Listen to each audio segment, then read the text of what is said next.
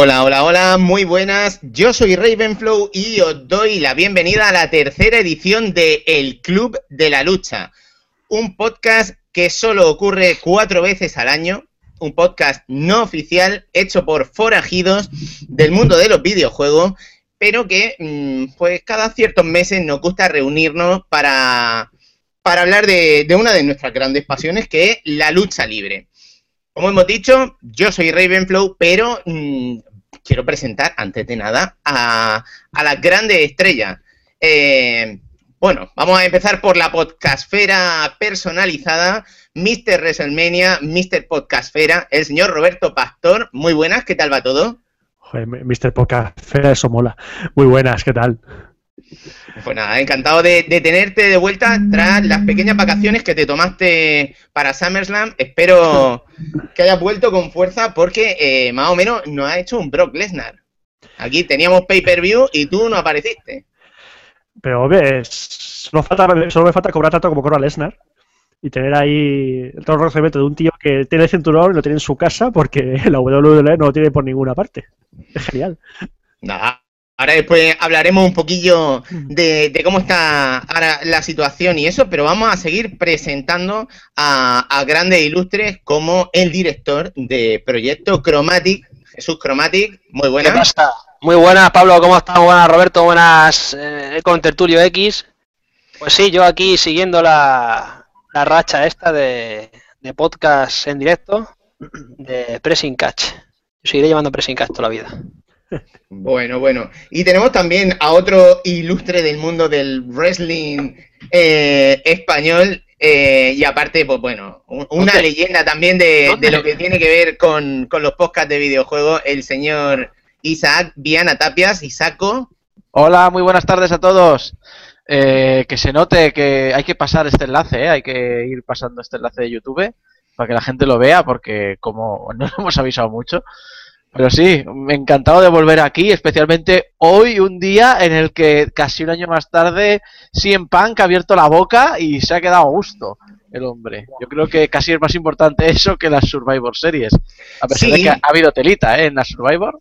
Sí, desde luego ha habido cosas. Además, hoy, eh, bueno, en nuestra tercera entrega hemos decidido probar algo diferente. Mientras que las anteriores fueron como un podcast de predicciones y de ponernos un poco al día esta vez hemos decidido pues darle la vuelta a la tortilla e intentar un poquito de análisis, repasando un poco pues uno de los grandes cuatro pay-per-view eh, históricos de la compañía. Evidentemente, lo de que Survivor Series pues sería discutible como cuarto gran pay-per-view, porque tenemos otros grandes como el Money in the Bank, que por sus implicaciones pues también es así muy destacado. Pero históricamente, este es el segundo evento, si no me equivoco, más longevo. Eh, comenzó en el año 87. Y, y, bueno, pues vamos a hablar un poquito de eso y también pues de la actualidad de la lucha libre y demás. Entonces, pues bueno, antes de, de nada, lo bueno, lo interesante sería recordarle a la gente que esté viendo este programa en directo que puede participar con sus comentarios, dejándonos ahí esos comentarios que de vez en cuando le iremos pegando un repasito y lo iremos leyendo e interactuando con vosotros. Eh, antes de hablar del pay-per-view en sí, eh, hay un par de cuestiones que quería preguntaros. Yo no sé ahora mismo cómo, por dónde tiran vuestras vidas, chicos, pero creo que sería interesante ver eh, qué relación tenéis ahora con los productos de lucha libre que hay disponibles en el mercado, ya que la oferta se va ampliando de forma progresiva. Entonces, pues si os parece, vamos a hacer un repasito rápido a, a los imprescindibles de cada uno ahora mismo, hoy por hoy, cuáles son esos programas que nunca os perdéis y cuáles son algunos de los que hacéis pella o directamente ni puto caso. Entonces, pues bueno, a ver, Chromatic, caballero. Vale, pues yo como tengo poco tiempo, poco tiempo disponible, solamente me, me dedico a ver Raw y SmackDown solamente. Y en Main Event, nada de eso. Los pay-per-view los veo cuando puedo en directo y cuando no en diferido. Pero son únicos dos eventos, dos shows que veo. No veo nada más. Mira que hay punta pala por ahí. Siempre el NXT no me acaba de convencer. Lo he intentado varias veces, pero es que no, no. Y nada. y me quedo con los dos grandes. Incluso últimamente que SmackDown estoy por hacer un poquito de pella, porque no acaba, no sé, le he visto el bajón ahí, lo sé. lo- La otra vez que hablemos también dije el bajón de SmackDown, pero es que ahora lo veo aún más grande el bajón de SmackDown. Raw sí que no me lo pierdo. O sea, Raw es para mí donde ponen toda la casador y se nota. O sea, se nota. El último show, tú ves uno, ves otro, lo comparas y dices que no hay colores, que no hay. Le falta, le falta el empuje a, a SmackDown. Pero eso no veo nada más, ¿eh? Ok. Bueno, eh, Bobby Pastor. Uy, pastor. Yo, yo, voy a, yo, voy a, yo voy a disentir un poco con, con Jesús. Bueno, primero, yo casi to- yo veo mm, principalmente WWE, eh, Raw, SmackDown y NXT. Eh, Main Event no lo veo porque es como Superstar, pero con gente del roster más alta. Exacto. Y debo decir dos cosas. NXT ahora mismo creo que es del el, de los mejores shows que tiene la WWE. Está, hay gente en NXT que está muy, muy bien. Ahora hace poco debutó eh, Prince David, pero como Finn Balor, eh, que Mm. venía del, del New Japan Pro Wrestling. Ha venido con un estilo de wrestling muy agresivo, o sea, mete unas patadas. Su finisher, para que os hagáis una idea, es subirse en una de las esquinas y saltar eh, a lo Cesaro encima de la espalda del rival. O sea, algo que si no haces bien le puedes hacer mucho daño al rival. Em, comentario súper rápido. En- Tengo experiencia de, de uno de los luchadores que ha ido a Japón. En Japón golpean de verdad. Sí, Cuando sí. oyes el golpe en toda el- en la sala es porque te han dado bien en el cráneo, te han dado bien en el Por, e- por eso, es que han venido, han venido Kenta y Prince David, como, bueno, les nombre a los dos, pero han venido con el estilo de New Japan Pro Wrestling, porque llevan mucho tiempo ahí y pegan hostias muy fuerte. Entonces, tienen primero que corregir eso antes de subir al roster principal. Y hay por ahí gente, bueno, como Sami Zayn. Sami Zayn ahora mismo es de lo mejor que tiene NXT. Eh, se me ha ido el nombre del campeón de NXT ahora mismo. Adrian Eh, Neville. Adrian, Adrian Ne- Adrian Neville, que también está a un buen nivel. Ya están perfilando el siguiente evento en directo de NXT, NXT Cover, que es para diciembre, donde va a debutar Kevin Steen como, como Kevin Owens, también le cambia el nombre también. Mm. Y NXT ahora mismo lleva bastante una bastante temporada bastante larga con una buena calidad. Y luego lo que decías de SmackDown, que estaba de capa caída hasta los dos últimos programas. El de esta semana no, el del anterior tuvo uno de los combates del año, que fue una triple amenaza de Dolph Ziggler, Cesaro y Tyson Kidd. Sensacional combate, O sea, ciertamente. por el que dices, este combate donde sale, y fue impresionante. Impresionante el combate, la gente diciendo, creo, creo que es el uno de los combates del año, y ha sido en un SmackDown. Mm. O sea, que no ha sido ni un, era un combate que lo estaba viendo y digo, esto debería haber estado en un pay-per-view. O sea, hubiese sido en un pay-per-view y hubiese sido de lo mejor. Pero eso, y, en el ante- y luego hubo otro SmackDown en el que el main event fue un cage match entre Kane y Ziggler, Mm. que estuvo bastante bien para estar Kane, porque normalmente cuando Kane está en un combate, el combate es aburridísimo. Sí, sí, sí. Y, pero la verdad es que SmackDown llevaba uno, lleva unas últimas semanas bastante buenas. Y ahora que han dicho que, bueno, confirmaron que se cambia, ya no va a ser Friday Night SmackDown, va a ser Thursday Night SmackDown, vuelve a los orígenes. Han dicho que quieren potenciar la marca para que no sea simplemente una repetición de lo que pasa en Raw con, con poca mm, trascendencia. Quieren darle más trascendencia a SmackDown. Es que, o sea, Roberto, ¿os acordáis cuando, cuando el que tenía poca, poca, digamos, el que perdía, digamos, visionario, digamos, telespectadores de Raw? ¿Te acordáis cuando SmackDown era la que era el fuerte, era el plato fuerte y luego Cuando, cuando Paul Heyman lo dirigía. Cuando estaba. Undertaker y compañía, Edge y compañía, cuando realmente era una época que estaba bien, que lo podías ver, tenía entretenido. Y luego Raw era el que, el que realmente flojeaba. ¿Os acordáis de los drafts tan, tan, tan radicales que hicieron, el cambio de Orton, de Cena y compañía? O sea, no sé, intentaban dar el punch a Raw, lo consiguieron, y ahora parece que SmackDown es como... Vamos, el- en los últimos cinco años ha sido el show secundario absolutamente. vamos, Exactamente. no- Yo creo, yo creo que es desde que, desde que hicieron la. Volvieron, quitaron la separación de marcas, es decir, eh, acabó la separación de marcas y a juntarlo. Porque no tenían roster para dos marcas. Sí. No Nada, pues. Yo, yo, eh, yo- yo creo que sí que lo tienen, ¿eh? Y ahora mismo lo tienen. Ahora mismo es que eh, tienen, es imposible lo- haber determinados luchadores y hay otros que están en todos Sí. lados. Lo tienen, pero si cogiesen a la gente de NXT. En la gente de NXT hay gente que ya está para subir al roster principal y no suben, pero porque es- no- bueno, sus razones tendrán para hacerlo, pero hay gente en, el, en NXT que está para subirla al roster principal y gente que han subido porque ya, ya era demasiado mayor. Adam Rose lo subieron porque el tío ya tiene sus 34 Ya. años y, fíjate. y a mí me gustaba más el gimmick que tenía Adam Rose antes, el de Leo Kruger me gustaba más, Mm. sí. Que ahora lo que han hecho con lo del conejo, en plan... eh, Bueno, no, eh, no, eh, tiene cachondeo, porque lo que han hecho con lo del conejo es el giro más interesante que ha tenido Dan Rose desde que está en el roster principal. hmm, Una es como el tío, era un, poco psicoli- psicótico, psico- eh, psicópata, en plan, no, yo quiero ser la estrella, dejarme en pausa. Ya tenía algo el personaje más que un tío bailando y haciendo el cabra. Aún así, el tema de entrada que tiene es de los más chulos que hay ahora mismo en la compañía.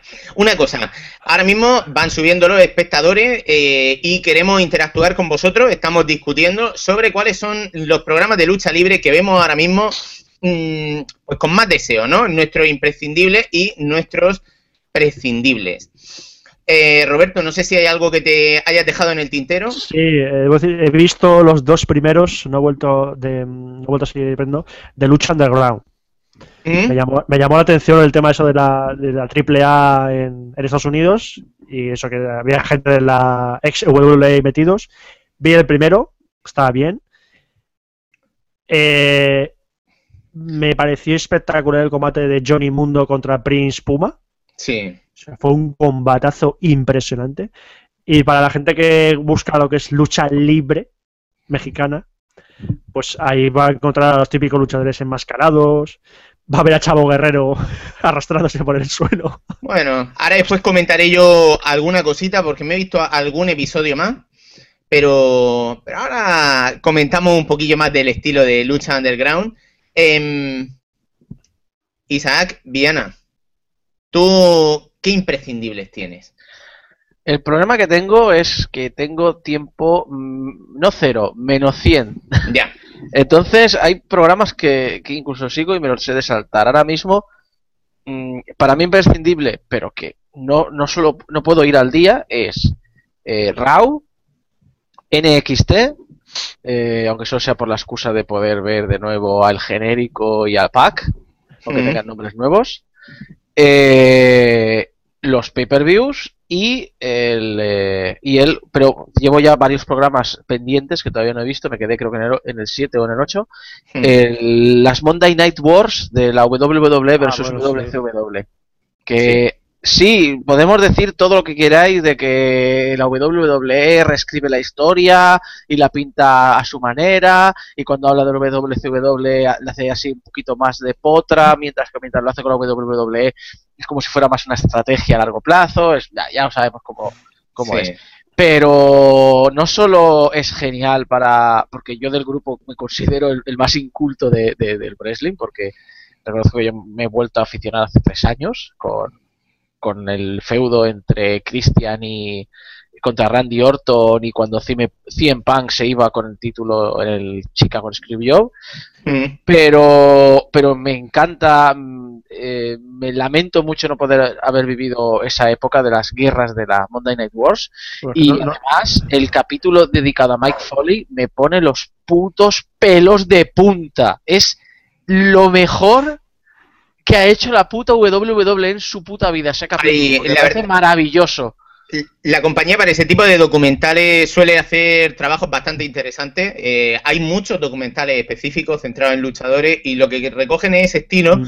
y le dan un enfoque muy didáctico, además cubriendo temas que, bueno, a veces podrán resultar un poquito más sucintos o no, pero, pero lo, lo cierto es que ninguno de ellos es carente de interés. Yo sí que puedo decir que viví esa época de esas cosas que dices, coño, justo porque eh, habíamos pillado una parabólica y había un canal, la DSF, en la que ponían todas las putas noches lucha libre. Y bueno, eso fue como mi, mi retorno a la lucha libre desde los tiempos de Telecinco cuando éramos pues, más pequeños, ¿no? Y sí que fui alternando. Yo siempre fui muy de WCW, pero, pero bueno, me hace gracia ver cómo de vez en cuando algunas cagadas también las reconocen, ¿no? Eh, obviando ese tema, es verdad Ah, lo que por tú dices, que, que son cosas cierto. chulas, son temas interesantes. Di, di, saco. Que no, que, que se me ha olvidado. Que quiero ver, y no puedo porque no tengo tiempo, Lucha Underground. Ajá. La tengo muchas ganas. Ahí está. Que pues la historia- hay algunos capítulos que han estado muy chulos. El de ECW, por ejemplo, estuvo bien. El, me, me sorprendió encontrar uno dedicado a los cruiserweights, que lo pusieron como que fueron muy importantes en esa época, cosa que yo no percibía como tal en realidad. No fueron tan importantes. En la WWE, cualquier cosa que no sea un armario ropero abierto.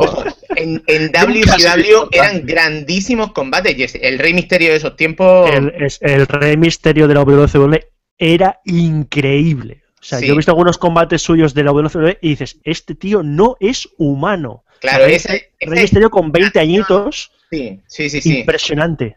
Impresionante. Decir, si sois fan de ese estilo, que también en ECW ah, hay algunos pay-per-view, eh, algunos combates iniciales, lo podéis encontrar en YouTube, que estuvo con Psicosis y con Juventud Guerrera, que eran alucinantes de verdad. Yo ahora mismo, precisamente, no sé si es que estoy un poco aburrido. Ha habido unos meses malos después de SummerSlam en Raw en septiembre que fue atroz. Era aburridísimo, faltaba Star Power. Mis sensaciones eran bastante negativas y, se juntaron unos cuantos shows un poco malos, desde mi punto de vista. Entonces yo he prescindido, aunque siempre me miro los resultados y sigo la programación de WWE, me da un respiro precisamente por la falta de tiempo que decía Isaco. Y he optado por nuevas propuestas. La verdad es que NXT me gusta mucho, eh, precisamente porque me da un saborcillo a la ECW antigua, eh, un saborcillo de, coño, vamos a descubrir qué es lo que viene, ¿no? Vamos a ver, sorpréndeme, ¿no? Me gusta mucho Calisto, pero porque me- siempre me han gustado mucho los enmascarados y los luchadores. Y Calisto, Samurai del Sol, eh, en su anterior etapa como luchador, es de esos luchadores que te sorprenden, te devuelven el factor Rey Misterio, que dices, coño, qué diversión. El- la pareja esa eh, con Sin Cara creo que puede ser muy interesante subirla a la plantilla de luchadores principal, al main roster. Mm, y quiero ver cómo evolucionan, porque pueden generar una cantidad de billete increíble entre los chavales, entre los niños, porque, porque gustan y son espectaculares. Lo otro así que veo, las Monday Night Wars, que has dicho, mm, una confesión que tengo que hacer, evidentemente, eh, se llama Total Divas. ¡Oh! Se llama Total Divas, pero Total Divas cumple una función fundamental en mi casa. Mi mujer, la excitación por la lucha libre es moderada, siendo Eso. optimista. Y eh, pues decir que, que, bueno, si yo quiero ver algo de lucha libre en mi casa, pues es como ver el fútbol. O sea, mm, si hay series, ¿por qué querríamos ver esto? Entonces, los grandes cuatro sí que los puedo ver con ella. Pero sin embargo, el rollo de Total Diva ha abierto ahí una puerta Exacto. que, que le mola, que le mola. Y eso que como reality no es la bomba, Total Diva. Pero los personajes, y está súper escristeado, es más falso que Judas, todo lo que tú quieras. Como todos los realities. No, no, y ¿Eh? espérate, pero no, que, que está grabado con cinco meses de antelación, ¿eh? sí, sí, Exactamente. sí. Tiene que sincronizar el RAW con el Total Divas. Eh, pero claro, todos sabemos que RAW lo, lo, lo- lo reescriben siempre a último minuto. Y, luego, y luego hablaremos de, de cierto combate de Survivor Series que, es, Hmm. que, que fueron, oye, estamos parando el combate y llegan y dicen, no, no, tenéis 20 segundos. Ya, Pues- ya. Eso ahora después lo comentamos. La historia es que, bueno, en mi casa ha servido para que de vez en cuando algunos combatillos, incluso en Survivor Series, yo lo, lo vi con, con la señora Flo y dijo, no, no, espera, el de las divas no te lo saltes, que, que quiero verlo, ¿no? Y, y como reality es, es- es crack para la señora Flo, que le mola. Le digo, ¿qué quieres que veamos? ay, ¿Uno de The Good Wife o Total Divas? ¿Eh? Total Divas. El Total, Total Divas es que yo creo que es uno de los mejores aciertos que ha tenido WWE en los últimos años. Porque dicen, oye, ¿cómo podemos buscar nueva, nuevo público con el wrestling? Pues no haciendo wrestling. ¿Qué se llevan ahora? Los realities. Hay realities de todo. De todo. De todo hay realities. No, no, completamente de acuerdo porque el problema que tiene la WWE es que no, no consigue cre- crecer es- esos suscriptores y es porque los fans de wrestling que están dispuestos a pagar ya los, han- ya los tienen todos. Ahora tienen que coger gente que no es tan fan del wrestling y que también está dispuesta a pagar y no lo van a lograr con, con, con el poniendo más RAW, Sí. más horas. Lo único que le queda buscar WWE es buscar nueva gente, que con todas las divas ha conseguido ese tipo de gente, pero también es rescatar a los um, aficionados des- desencantados con WWE ahora. La Hmm. gente que echa, la gente que echa de menos la actitudera o la agresionera. Eh, gente que busca un wrestling que no tiene nada que ver con lo que se está haciendo ahora. Creo que esto es una cosa que Triple H está intentando empujar desde hace mucho tiempo y que el único problema que tiene WWE es lo mismo que también tiene de bueno, que es Vince McMahon, porque Triple H lleva mucho tiempo insistiendo que NXT no es un lugar donde hacer crecer y entrenar luchadores, es un es una liga independiente a Raw, paralela, que la puedes consumir, que tiene otro espíritu, otro aire. Y lo ha conseguido, ¿eh? Quiero decir, la- No, no, y, y entonces, claro, con, con todos estos cambios que están haciendo con los pay-per-views y con todos estos cambios que están haciendo, pues que yo creo que es acertado, que ya lo hablamos en el último Club de la Lucha, de poner ahí un campeón intocable, etcétera, etcétera, lo que están consiguiendo Sí. es que el peso fuerte de la WWE esté en la network y no sean historias del mm, churrimanger para que luego pagues 60 dólares por un pay-per-view, sino que seas uno de los tíos que vas pagando 10 dólares al mes y te sigues religiosamente pues de 6 a 10 horas de wrestling cada semana. Sí, claro. Y es un poquito más culebrón, un poquito más largo, po- pero que al menos te consiguen mantener entretenido durante mucho tiempo. Y si tienen 10 historias en paralelo y 3 no te importan, pues tienes otras 7. Si ahora mismo hay gente que está, que está viendo esto, pero dices, coño, no me llega la pasta para, mm, para seguir los shows, para, o sea, para pagar el network. Deciros, hay una solución, la dijo Jesús, se llama Watch Wrestling, eh, pues no sé exactamente la dirección, pero ponéis Watch Wrestling Online, Eh, ¿no? Decir que el combo de Watch Wrestling con J Downloader mm, va muy bien y podéis ver vuestros programas favoritos con mucha facilidad e incluso algunos indie y cosas que, que no están mal. Eh, Pirate Bay. Bueno, en fin, pero es que aquí está muy ordenado. Decir también que yo me, me he incorporado a Lucha Underground, me ha gustado bastante, pero reconozco que me sorprende y me gusta tanto como me parece cutre en ocasiones, porque entre combate y combate, pues hay unos trocitos, un rollo culebrón sudamericano, que dices, coño, esto me sobra, ¿no? Y los combates están un poco sobreproducidos. Pero si somos capaces de obviar eso, decir que en el capítulo número 3, el evento estelar, entre tres luchadores mexicanos, eh, presenta a Fénix, que ese luchador es también el rollo ese Rey Misterio, rollo Calisto, rollo decir, ¿qué coño estoy viendo? Lo vi con la señora Flo y nos lo pasamos, nos encantó el combate. Más o menos nos hemos puesto un poco al día. Decir que tiene y no lo veo ahora mismo mucho. Me estoy tomando un descanso. Eh, a mí solo voy a decir, mencionar una cosa. Bueno, aparte que estoy viendo las Monday Night War, eh, o de hecho ya he visto el último que es centrado en, las, en los famosos que se metían en, la- en el tema del wrestling. Ajá. Eh, quiero recomendar un documental de los que me produce la WWE, que lo sacó este año. Creo que a Isako le va a encantar. Que es eh, Ladies and Gentlemen, My Name is Paul Heyman. Eh, eh, mm, bueno, yo lo voy a decir, Ese- me igual. Me, me- me he visto el documental principal. Es decir, Ese es el documental principal. Es- Eh, es Flipante. increíble. Está muy bien, está muy bien. No tienen razón la gente. O sea, yo no he visto el resto de documentales, pero es que dudo que lleguen al nivel. Además, mm, lo, notas una cosa que, que él dice, que él dijo, en, creo que lo dijo en Twitter, lo comentó por ahí, dijo. Yo, cuando me propusieron hacer esto, yo les dije una condición. No quiero perder semanas grabando esto. Todo de una tacada. Hmm. Y se nota. Es una entrevista de dos horas. Pam, pam, pam, pam, pam, Sí, pam, ojo, son de dos horas, pero es una selección de 14 horas de metraje lo que duró esa grabación. A mí me pare- sí, sí, es, tiene- Roberto tiene razón. Es maravilloso. Es genial. Increíble. Para que no se idea es que Paul Heyman, yo que yo no lo sabía, empezó siendo fotógrafo. Sí, de sí. cuando era, Lo cuando sabía, era lo un crío.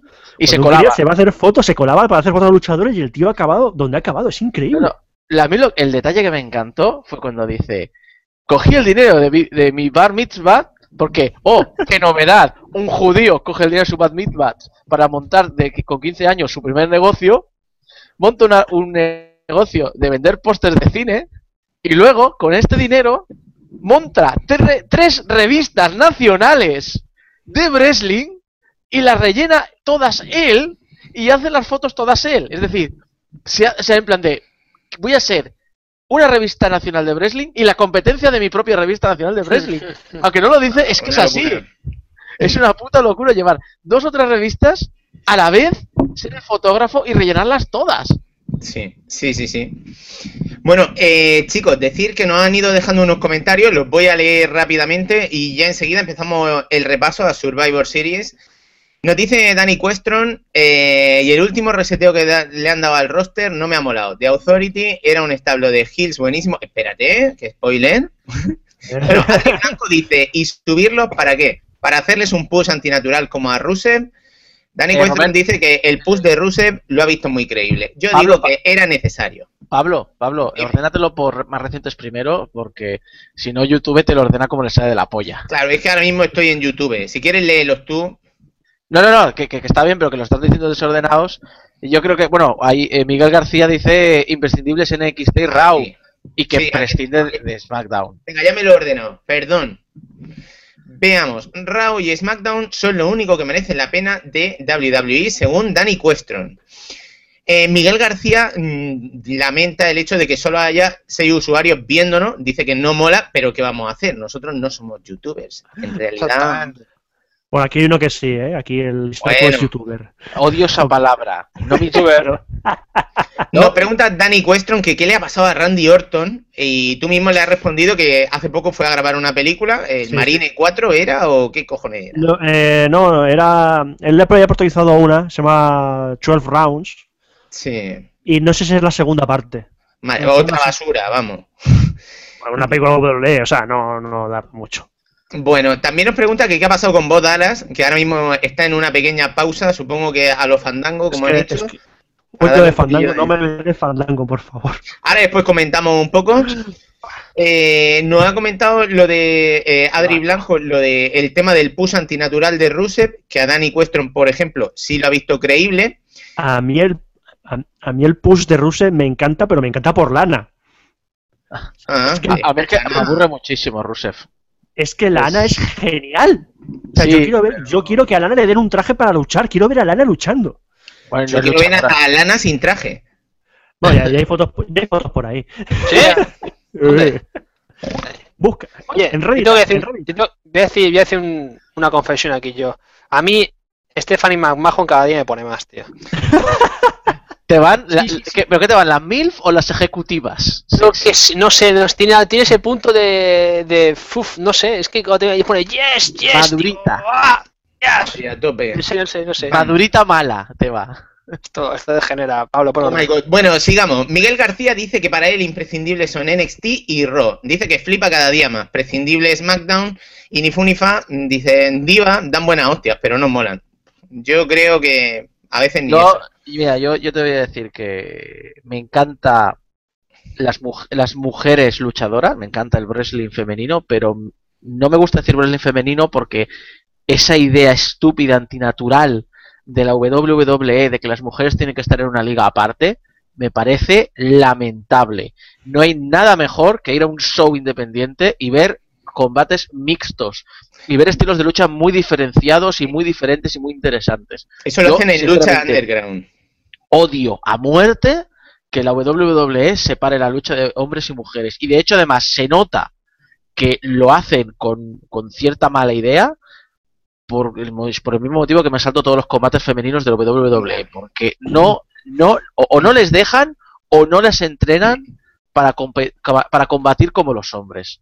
Eso, eso otra- eso es, eso es una cosa que en NXT han cambiado. O sea, los combates de femeninas, eh, femeninos en NXT tienen mucho mejor nivel que el de la WWE. Porque es que la WWE parece que son, bueno, es que algunas no son, modelos que les han entrenado para hacer los cuatro movimientos básicos del wrestling. Si es que Pero- la- creo que la única que merece la pena es AJ Lee y no la veo porque ¿con contra quién va a luchar?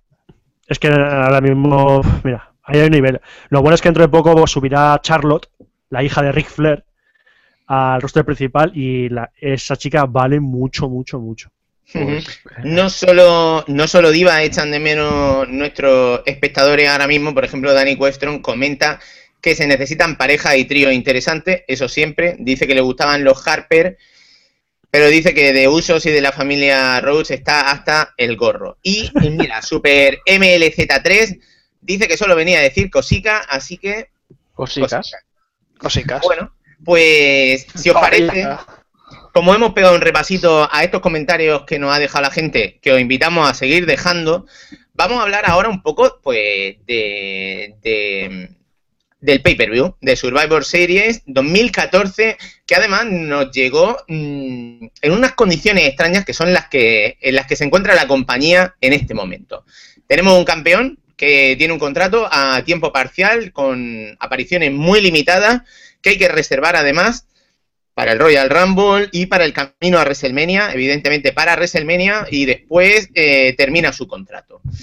Brock Lesnar, un hombre que mueve pasiones, mueve billetes, que tuvo una victoria muy controvertida contra John Cena al que aplastó en SummerSlam, después retuvo el título en el siguiente pay-per-view, en Night of Champions, y posteriormente, pues bueno, lo estamos teniendo unos meses que, que no aparece, precisamente por el motivo ese de que hay que espaciar un poco estas apariciones suyas y eso ha dado pie a que ha habido pay-per-views y un montón de programas en televisión en los que el campeón, la persona que ostenta el título, ha estado desaparecida. Es que casi ni se le menciona, ¿eh? Sí, es una cosa normal porque, ¿cómo va a mencionar una cosa que no deja de ser un hándicap de forma intrínseca? Cuando vuelva ese nombre a la palestra, evidentemente, pues va a dar pie a combates interesantes que pueden generar pasta. Yo no sé este esquema si os gusta o os disgusta. Vamos a hacer un repasito rápido y vamos a ver, eh, Jesús, que está un poco callado. Eh, necesito... Sí. Jesús.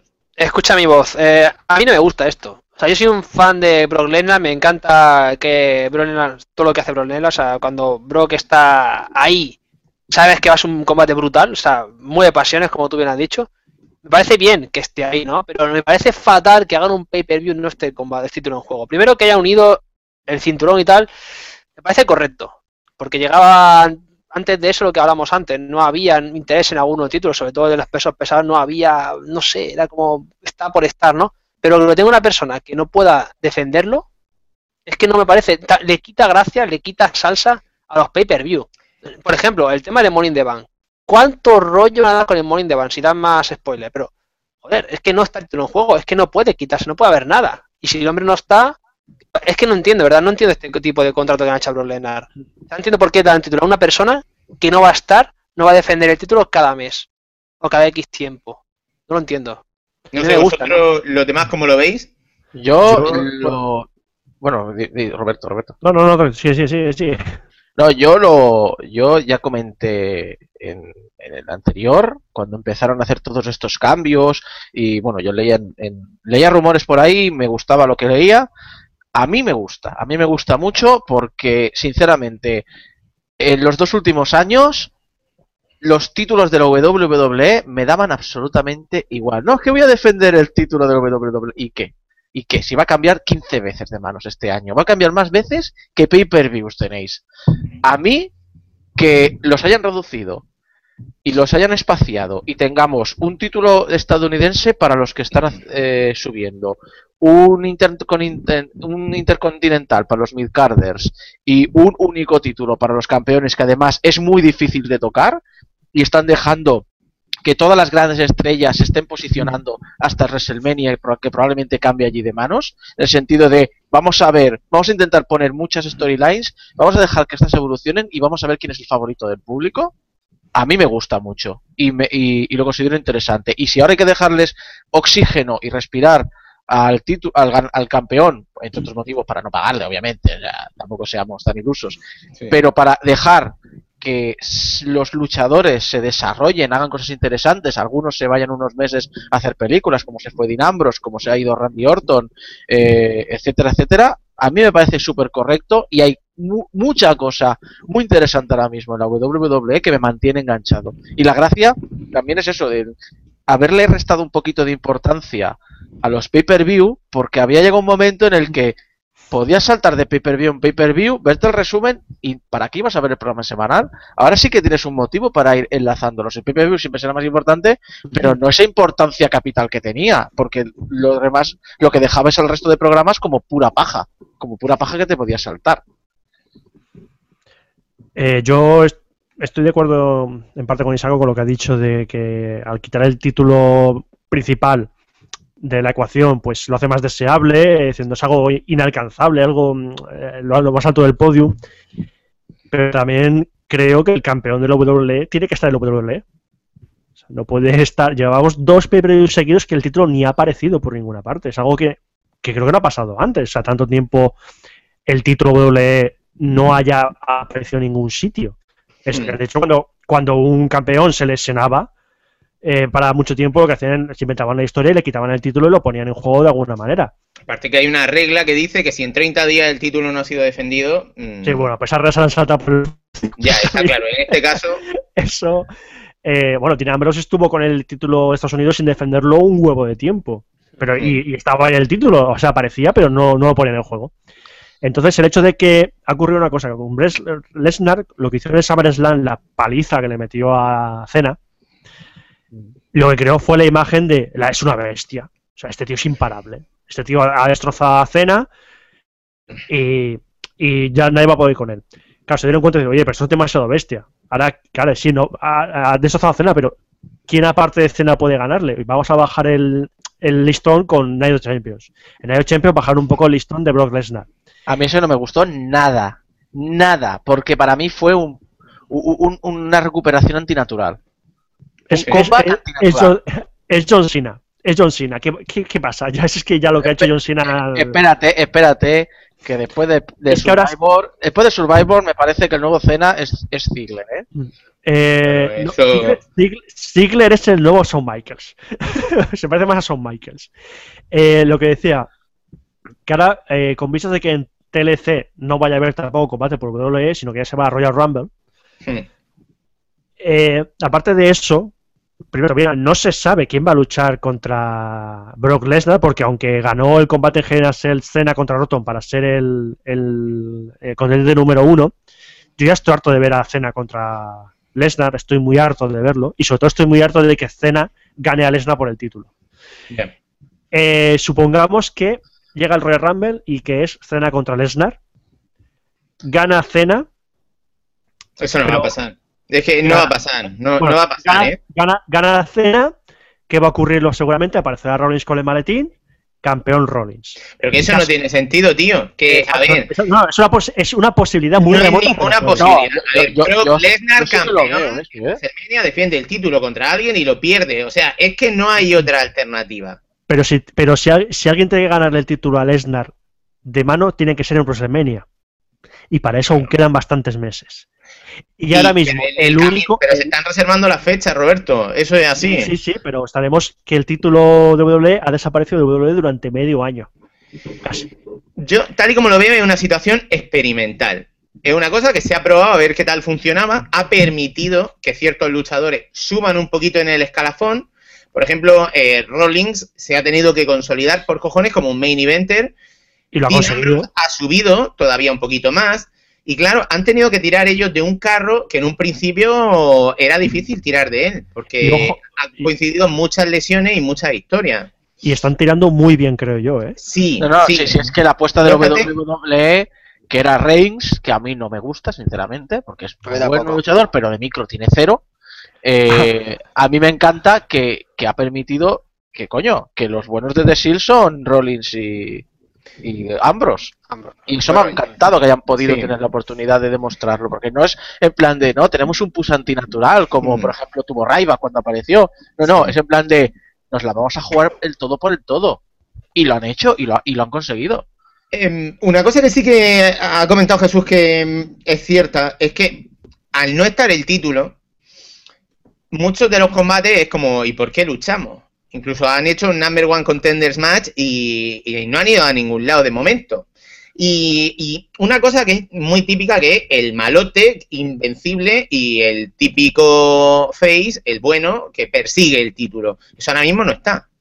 Y en esa persecución del título te vas elevando progresivamente. Eso aquí no se ha producido, eso tocará más adelante. La cosa es que la compañía estaba así y claro, han tenido que probar por nuevas fórmulas. Nuevas fórmulas que por cierto han coincidido con un pay-per-view que mm, originalmente estaba apoyado en fórmula. Luchas por equipos, las legendarias Survivor Series. Combate de eliminación entre cuatro o cinco luchadores que por lo general pues luchaban con más o menos motivo. Hemos tenido grandes combates, de hecho yo tengo aquí... A ver, veamos. ¿Qué tengo por aquí? Enciclopedia. Y voy a comentar algún evento estelar. Por ejemplo, André el Gigante, el One Man Gang, King Kong Bundy y... de- este es demasiado antiguo. Vamos a poner... Mira, The Ultimate Warriors, en el 89.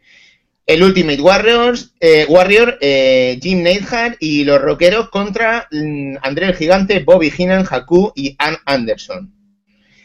Combates de ensueño, por ejemplo, el del 90, con Hulk Hogan, el último guerrero y Tito Santana contra Modelito Martel, Power and Glory, The Warlord y el hombre del millón de dólares. Qué grande. Combates por equipo Yes. legendario, que además también en este pay-per-view siempre ha tenido una sensación, a raíz del Montreal Screwjob del 97, en el que podían pasar cosas, ¿no? Eh, bueno, la historia que mm, hemos tenido, hemos, se ha ido perdiendo un poco el rollo de los combates por equipo en los últimos años y lo han dejado como un mero trámite que al final pues a veces se ha hecho de forma más importante, menos importante, pero ya no se ha recurrido a la fórmula de, bueno, aquí está todo el mundo de la compañía casi, porque hay un montón de combates por equipo. Este año lo que se ha optado es por el típico storyline por, de la lucha por el poder, algo que ya vimos, por ejemplo, eh, en el año de, de la invasión de WCW e ECW, que luego hubo una batalla para ver quién se quedaba con el poder. Bueno, otro, pues este combate, año... otro combate de sueño que ¿eh? otro Survivor Series To- impresionante los equipos. Totalmente. Totalmente. La historia, entonces, que nos hemos encontrado como un pay-per-view, lo que se llama muchas veces un pay-per-view de un combate. Con un gran combate que destaca por encima de todos los demás y mm, pues una serie de combates un poco para rellenar. Entonces, yo no sé si empezamos por sensaciones generales que os ha dejado el pay-per-view, queréis que vayamos combate a combate, ¿cómo os gustaría hacer esto? Yo iría combate a combate, luego Sí. al final. Bueno, algo- Sí, ¿Alguno porque, de porque, vosotros porque yo creo que también se nos ha ido un poco olvidando y cuando empecemos a hablar vamos a ir recordando cosas de, Vale, ese sí. Vale, pues si os parece podemos empezar. ¿Alguno de vosotros vio el pre-show? No, a mí se me Sí. quedaron las ganas cuando vi lo que había. Ya, el pre-show eh, comprendió el regreso de Fandango que le plantó cara a Justin Gabriel. Debo decir que vi un trocito con la señora Flow de, de ese combate que duró unos 5 minutos, muy olvidable y que ganó Fandango eh, con el guillotine leg drop desde la tercera cuerda. No, no, si es que le están haciendo una serie de squash matches. Sí. Aparte, el, el pobre Justin Gabriel que, que no se merece esto. No, pero bueno, eh, era un combate de reintroducción del personaje de Fandango, que volvió con un gimmick mm, latino eh, y acompañado de Rosa Méndez bailando lamentablemente mal. Mi Sí. mujer es una gran bailarina y dijo, ¿qué mierda está haciendo esta tía? O sea, ¿qué coño estoy viendo? Indignadísima. Después de eso, un combate que también fue una pequeña paradoja fue eh, una especie de combate espontáneo que surgió entre eh, Cesaro y Swagger, que inicialmente estaba proyectado para luchar en el evento estelar y se supone que lo habían lesionado y ahora resulta que participa aquí. Pues bueno. Un jaleo de la hostia, al final creo que ganó Jack Swagger, ese yo me lo salté. Y aparte de eso, pues algunas pequeñas entrevistas y poca cosa más que destacar. Pero las acabas de decir tú. Cesaro, Swagger, eh, ya- eh, ahora se me ha olvidado el nombre, Justin Gabriel. O sea, hay roster para que SmackDown no sea el Raw pobre. Toda esta gente merece un Efectivamente. hueco. Pero bueno, eso son cosas de, de la dirección creativa. Y eso. Oye, eh, vamos a empezar con el pay-per-view en serio. Lo bueno. A ver, chicos, ¿cuál fue el primer combate? El tag team, ¿no? Venga, pues cuéntanos un poquito del primer combate, Jesús. Abre un poquito de fuego y sensaciones generales. Bueno, eh, yo iría directamente a las selecciones generales porque, bueno, eh, antes de nada comentar que el tag team fue a 4, un match a 4 parejas, algo que me pareció correcto, viéndolo correcto porque, menos quitando los matadores, que realmente no sé si a vosotros os gusta, pero a mí, a mí es que me, me caen gordísimos. Me También. gustaron cuando los crearon, pero eso, enseguida. el primer día, el primer día lo vi y digo, ole, ole, muy bien, ya está. A mí me Bueno, mola el torito. A mí ni eso. A mí el torito y de- no me gusta nada. O sea, una, una horterada es que no, no, no, no. Y, y- es que son los matadores, Pablo. O sea, tú te ves a ti, esa imagen la damos nosotros. O, lo, bueno, el de España o los los que... No, es que no, no, no. En Estados Unidos les gusta. En Estados Unidos les hace gracia. Uf, a mí me cae a urticaria. Bueno, Ahí- lo, lo interesante era de usos, ¿vale? La pareja de usos, eh, y sobre todo Stardust y Goldust, que a mí lo que estoy contigo, o sea, Stardust, eh, para mí, de verdad, ¿eh? O sea, me encanta. El personaje que han sacado de Cody Rhodes, el personaje que estaba ahí ninguneado, así, de Cody, ¿qué hacemos con Cody? Stardust, me parece sensacional. Que, que defendía el título y contra una de las parejas que se ha ido creando, pero que poco a poco van cogiendo cariño, sobre todo con Damien, Damien Sandow, que ahora es Damien Mizdow, ¿vale? Un personaje que es genial, que es un personaje que no saben qué hacer con él. Le han, le han puesto al lado de Miss. Y coño, joder, que se está ganando el público, que es uno de los personajes que- ahora más queridos del- de, todo el roster. O sea, y finalmente la sensación que me dio de esto es que, que está hecho para eso, para que el Damien Sandow, después de hacer todos los paripé que hacen cada combate, pues se dé, no sé, coja cariño al público, después de toda la, la ninguneación que ha tenido, ninguneación, vaya palabra inventar. Eh, cojan ahí cariño al pobre Sandow. Y de verdad Chromatic que. siendo. Ahí está. A mí me pareció, verdad, me pareció bastante interesante. mm, sobre todo porque por el tema este, el personaje ya está. Eh, hubo momentos muy, muy buenos. Pero. No sé, es. uh, Es que nada, si toca de nota así rollo café lo diría. "Teh", ¿sabes? "Teh". Bueno, ahí está. Y la, bueno, y la el Miss Down y, y The Miss con el título. Con toda la trifurca esta de contra el público, levantaba los brazos con los dos cinturones de Miss y la gente la bucheaba y levantaba, o sí, y levantaba Miss Down y la gente la aplaudía. Eso es un claro ejemplo de que dentro de poco veremos un combate entre Miss Down y The Miz. Sí, yo, yo creo que son unos campeones de transición. Exacto. Para eso no le hubiese quitado el título. A alguna gente no le gusta el, el gimmick este, que es pues, puro entretenimiento de, de Damien Misdow. y, y bueno, un combate para abrir el show, para desde mi punto de vista correcto. Hubiese dejado a los hermanos Rhodes de campeones un poquito más hasta quitarle el título de forma un poco más significativa contra alguien que importase y, que fuese a durar más. Pero bueno, es lo que hay. Yo no sé, Isaco y Roberto, cómo lo vivieron. A mí me pareció, bueno, un combate bien, para empezar estaba bien, tampoco fue espectacular. Lo de quitarle el título a, bueno, más que quitárselo, dárselo a Miss y a Miss Down, me parecía cantado, o sea, sabía, era, era más que probable que, sí que ganasen, pero por mérito de lo que ha hecho Sandow con, con el personaje del doble. Porque es genial, o sea, tú veías los combates de Miss, de Miss y Miss Down, no lo veas por el combate de Miss, sino por ver a Sandow fuera del ring imitándole, porque hacía, hacía algunas cosas que te parecía, la verdad es que era muy Sí. gracioso. Y el y compartiendo con Jesús le- la opinión de que Stardust me parece algo genial, de lo mejor que ha hecho Cody Rose últimamente en este tiempo. Es increíble la adaptación de ese tío. O sea, dice, ahora vas a hacer de, de una versión más rara de Goldust. Pues vale, pues la hace y la hace genial. Sí. O ahora vas a hacer de Hill y hace genial. Ahora vas a hacer de Face y lo hace genial. O sea, el Cody Rose es otro, es otro de esos luchadores que debería estar más arriba. De hecho, tuvo una oportunidad en el Morning the Bank del, del año pasado, pero al final no sé por qué lo desecharon. Y yo creo que le quitaron el título a tiempo porque es, hubiese sido, hubiesen, hayan agotado el gimmick de Goldust y Stardust. Yo creo que están aguantándolo para llegar hasta WrestleMania Hmm. para hacer un Goldust contra Stardust. Y, No lo sé o, o o Goldust contra Cody Rhodes para que Cody Rhodes vuelva a ser el normal otra vez. Y el resto, pues mira, los matadores, yo no sé. No, es un- es- no me gustan nada los matadores. No. Y eso de que Primo y Épico en el ring son- se mueven muy bien, pero no, no me dicen nada. Y los usos, pues mira, bien. Hace unos años estaban mucho peor que ahora, pero ahora están bien, el público los quiere, pero se ve que no van a ganar y, y ahora el problema es qué van a hacer con de usos.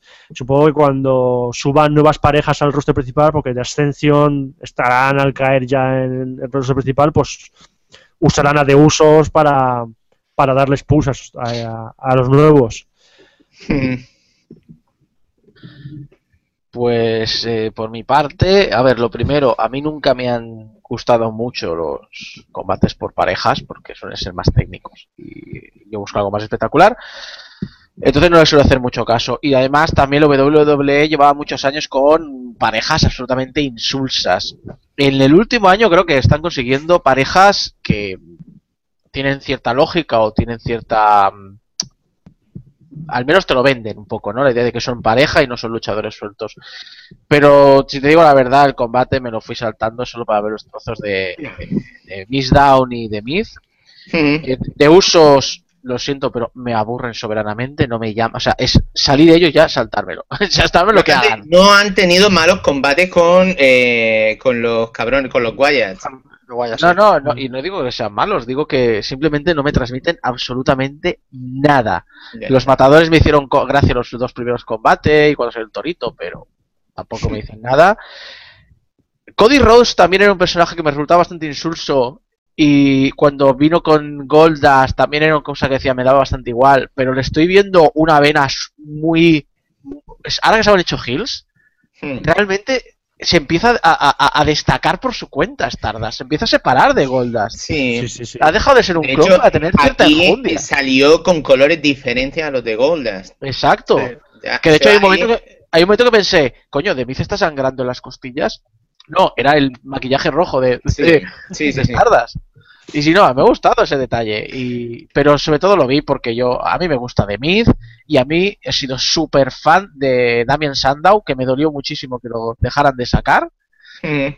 Y que ahora mismo tenga, además que, que, que sepan jugar con esa dicotomía de soy el malo, soy de Myth, soy el malo, abuchearme, levanto los brazos y luego eh, soy Sandow, apoyarme, porque a ver, en el momento que vimos caer afuera de Myth ya sabíamos que iba a acabar ese combate, ya, Ya. ya es que ya lo veías, pero el hecho de que de Myth coja los dos títulos de campeón de parejas y no los suelte, a mí ese detalle me parece No, y- y- soberbio. y el detalle Eh, fue- eh, el- todo eso el- fue muy de house, de house show, de, de show en directo, de, de esto típico de comedieta, de... A mí me encanta y me, encantó ese detalle de soy el campeón por parejas. Es que es el Sí. detalle de que es el Y detallazo, detallazo fue en el round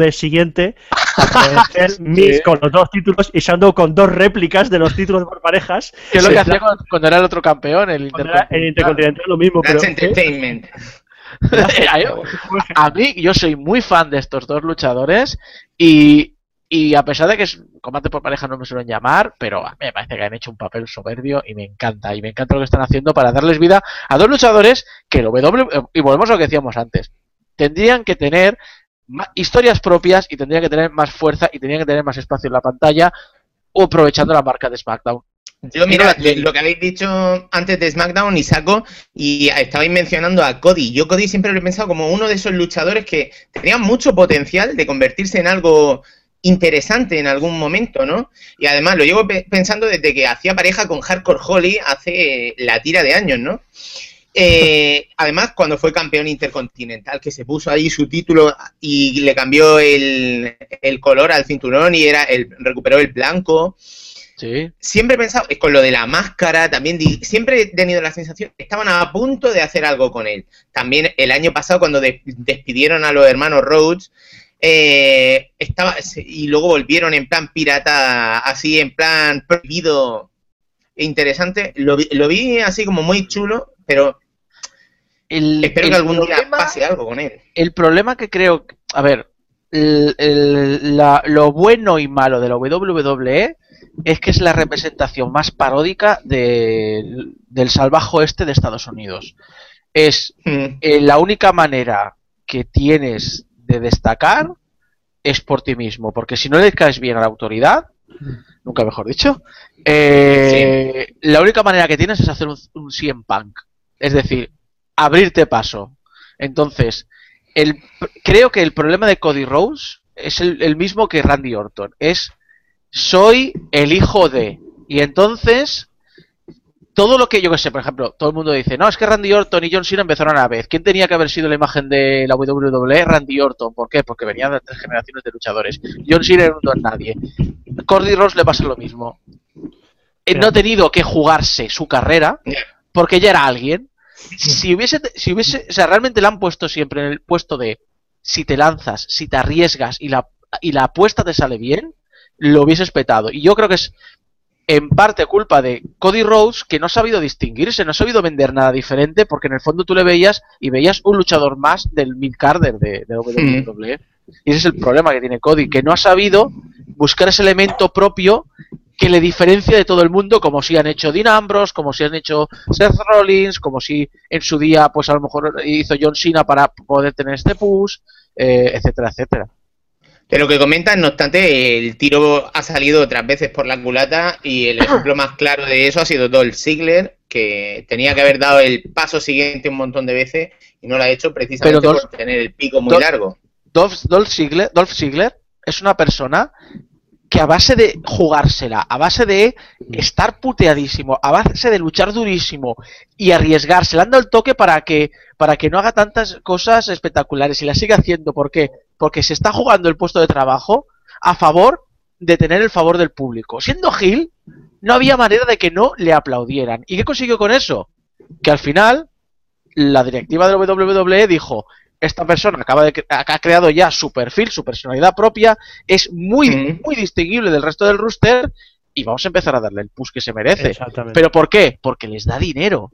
Bueno, ahora Punto. después veremos un poquito, no te adelante con el tema No, sí, sí. porque No, no, tenemos pero- una no, cosa no. súper excitante Pero, y pero es el ejemplo, ¿eh? es el ejemplo nada más de Ziggler, Ok, persona que se arriesgó. ¿Y qué es lo que no hizo Cody Rose? Eh, este es un pay-per-view con sus momentos, eh, con sus subidas, sus bajadas, mucha pasión y ninguna de estas pasiones estuvo en los 4 minutos con 30 segundos que duró el combate de eliminación por diva. ¿Cómo, cómo de rápido se pueden eliminar las divas? No, espera, pe- lo he leído mal. Duró un cuarto de hora, digo. mm, Ah. Mi reloj temporal va mal. Bueno, las divas se enfrentaron, las chicas buenas y las chicas malas, y gran parte del casting de Total Divas estaba invitado.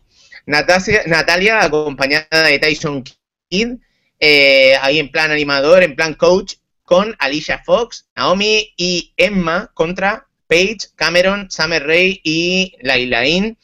eh, en, en este combate, y digo Laila In, Laila, Laila El. Eh, en este combate, un poco insulso, pero mm, si te va el rollo diveo y si ves Total Divas, pues se podía ver. Eh, Pero es, lo que es un combate de diva, pero bueno, con un poquito más de tiempo de lo que les suelen dar en condiciones normales. Morralla, relleno, todo lo que tú quieras, pero bueno, eh, sirve para eh, los que queríamos que nuestras mujeres, mujeres se zampasen el pay-per-view entero, pues tuviesen pequeños respiros de vez en cuando, ¿no? Desde mi pu- punto de vista. Así que, pues bueno, cumplió la función que tenía que cumplir mm, y nada, y ganaron las chicas buenas. Eh, ¿Vosotros algo que queráis destacar de, de este tema? no, yo, yo pasé rápido ese, combate porque no me interesaba nada, pero porque era un combate indicado para la gente que veía Total Divas. O sea, Yo me lo eso. salté, me lo O sea, salté como siempre. Es- eh, Estaba clarísimo. En el momento que ves entrar a Natalia con Tyson Kidd, que también está en Total Divas, y dices, vale, es que esto es para la gente que ve Total Divas, para decir, mira, eh, pelean, aparte de salir aquí, pelean todas las semanas Eso. aquí. ¿eh? Eso, yo estaba tan tranquilo, me lo salto y de repente veo a- a- al Tyson Kidd y digo, ¿qué hace, ¿qué hace este tío aquí? Qué tío, que de verdad que. ¡Oh! Dios. Oye, Es lo que- ¿sabéis? no- te cae bien, ¿eh? No te cae bien. Uf. Yo- yo- Las divas que- cumplen una función fundamental en los shows en directo, en, en el RAW y eso, porque es la sensación que tengo yo ahora mismo. Yo noto una presión en mi vejiga y digo, coño, qué bien, un combate de divas, voy a mear. Y de hecho no es broma. Un combate de divas, estamos hablando de divas y voy a mear ya por una cerveza. Mira, Pero, eh, a ver, ¿por qué ponen, por qué Continuo ponen hablando de siempre-. ¿Por qué ponen siempre el, el combate de divas justo antes del main event? Para que la gente vaya a mear y este- se quede en el main event sentadita. a ver, eh, Por eso. hay una, eh, leía, no sé si hoy, ayer un comentario, hay, hay- hay- hay un único blog que sigo de wrestling que es Skyside Sites, de hecho en los comentarios he dejado un, un enlace. Eh, ponía una cosa muy interesante sobre, sobre no este combate de divas, sino el siguiente. Eh, pero lo quiero decir ya ahora porque creo que, como ya vemos que los divas no nos interesan, el tema es, eh, decía el artículo de opinión, ¿cómo quiere la WWE que nos tomemos en serio el wrestling para mujeres si ellos mismos son los primeros en despreciarlo?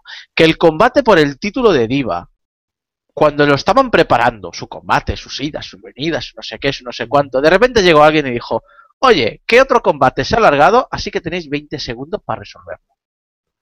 Y Es decir, ¿cómo quieres, ¿cómo quieres, exactamente, cómo quieres que, lo, que, que el wrestling femenino se tome en serio cuando la WWE, que es el, el máximo expositor de esto, lo convierte en un las tías están para lucir palmito. Y a mí eso me desagrada muchísimo. Yo siempre he defendido desde que era, yo desde que era chaval, oye, tú ves el, eh, el- lo de vigilantes de la playa, digo, no, si quiero ver porno tengo revistas. Y hoy día si quieres ver porno, si quieres ver porno tienes RedTube. Entonces, sinceramente, me sobra mucho el wrestling femenino en WWE, no porque no me guste ver mujeres luchar, sino porque lo que luchan ahí no son mujeres, son modelitos, son poses y sinceramente lo encuentro hasta ofensivo y machista lo que hace la WWE con las luchadoras. Y me molesta mucho y me, y Que sería de, de mi vejiga sin la diva, Isaco.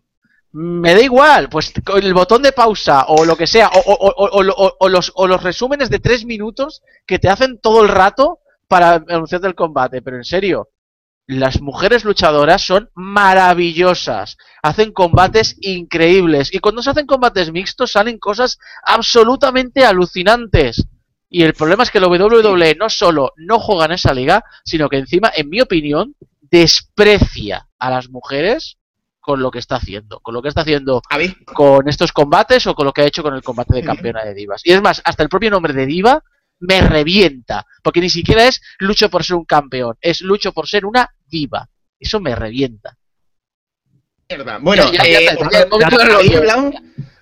había hablado, un una poco, ¿eh? cosita de, mm, del papel que cumplen las divas antes del evento estelar muchas veces en los shows y yo creo que es un buen momento también para, que, para no repetirnos, mm, para comentar el otro combate de divas que hubo por el título. Eh, Bueno. ¿Alguno de vosotros quiere hacer un pequeño resumen o valoración? No, es lo, que, lésbico. Ya es, lo que ha, di- es lo que ha dicho Isaac hace un momento. Bueno, más que un combate fue un chiste.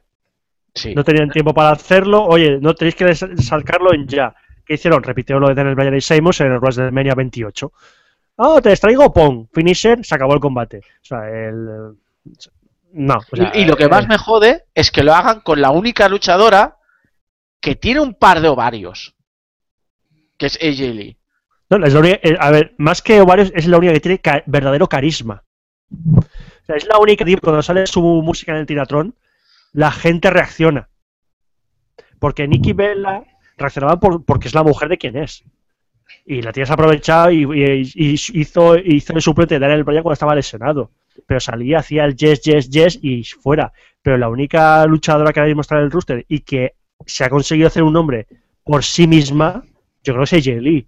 Y la chica empezó como. Tú ves, ves a AJ Lee y, y tiene pinta de todo menos de luchadora de wrestling. Y mucho ojito, porque llevan meses los mentideros de internet, los rumores, hablando de que AJ Lee, por estar casada por CM Punk, la quieren echar. Sí. Y llevan muchos Pero- meses con ese rumor.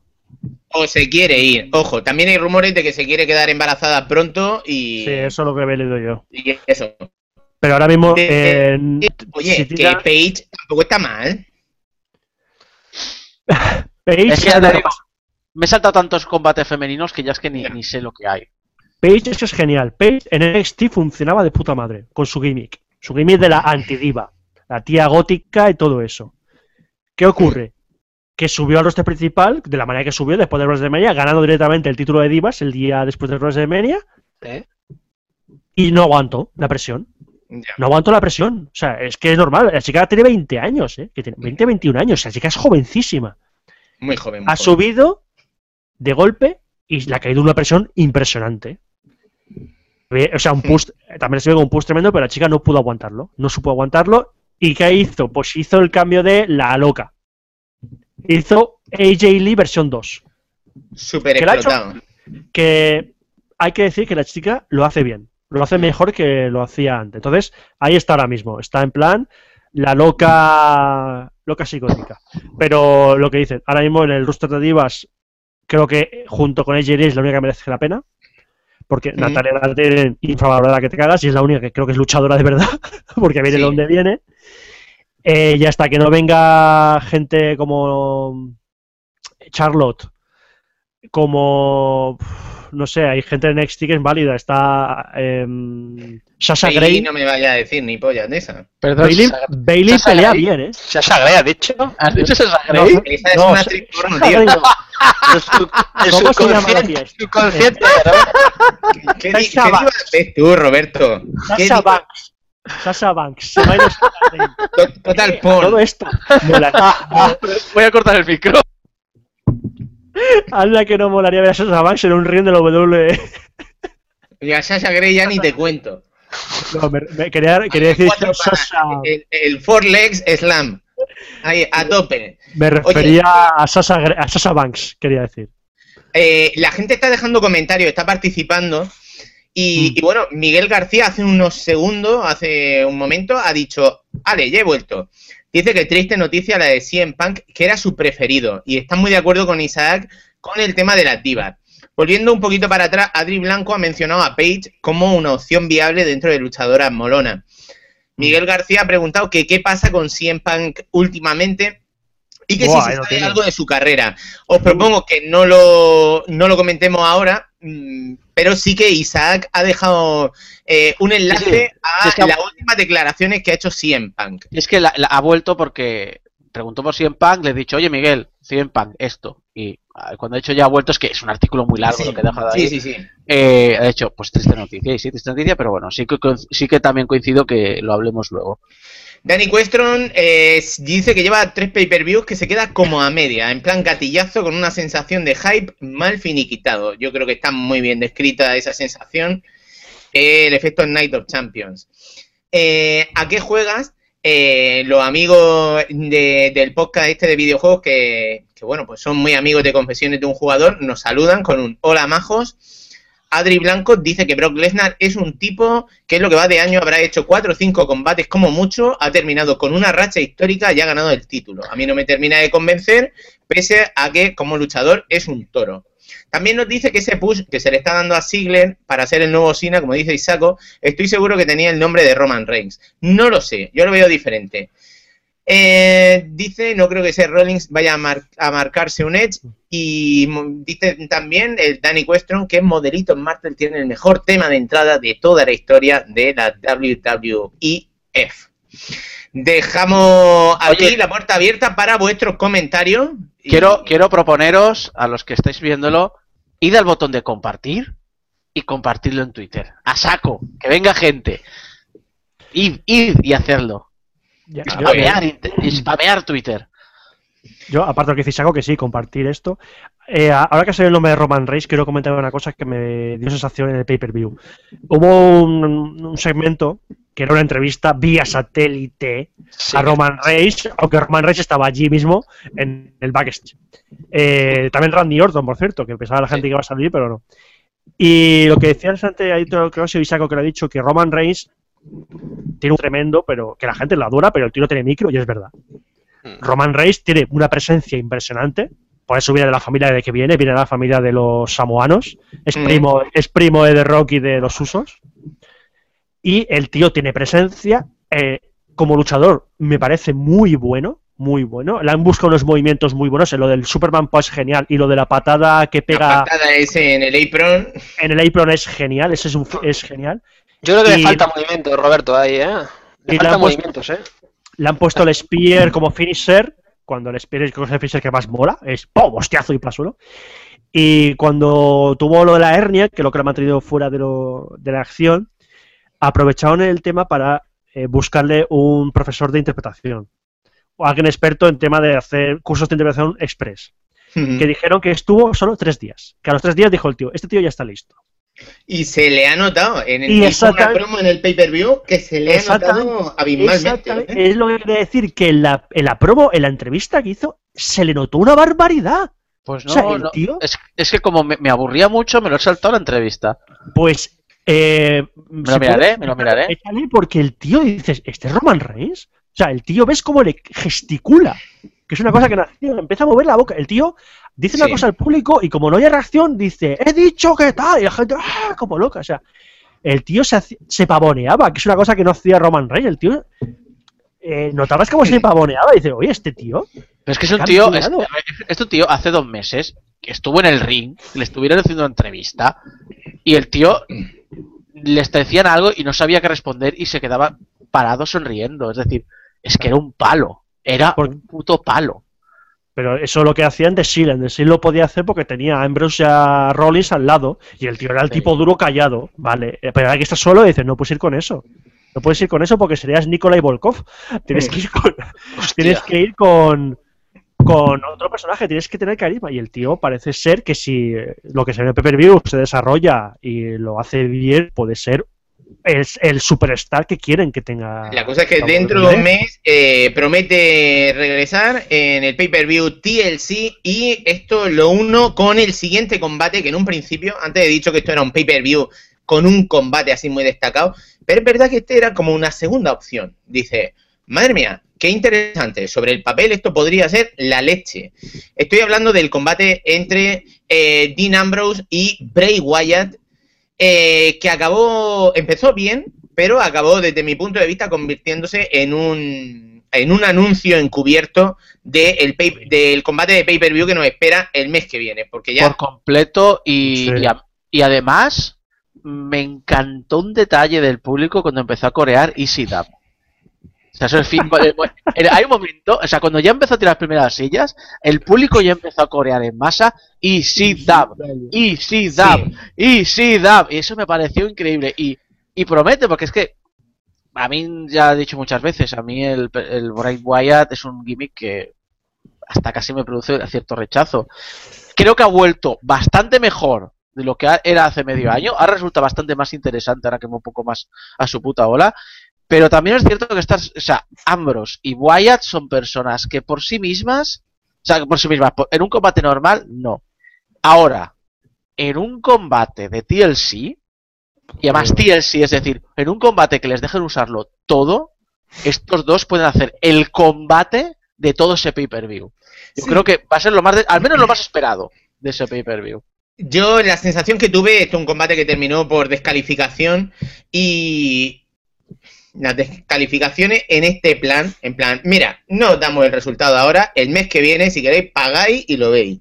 A mí me, me dejó un sabor de boca pobre, eh, porque es un combate con potencial, al que tampoco es que le hayan dedicado un tiempo mm, grande para desarrollar el storyline o explicarnos muy, muy bien por qué Bray Wyatt eh, le hizo la putada en el anterior pay-per-view de salir de la jaula y el cortarle el Bray combate. Wyatt es una cosa que no han, de- no han mimado mucho este combate y, y deprisa y corriendo, pues ahora dicen, mira, lo dejamos esto a media y así parece que le hemos dedicado como varias semanas al, al pique.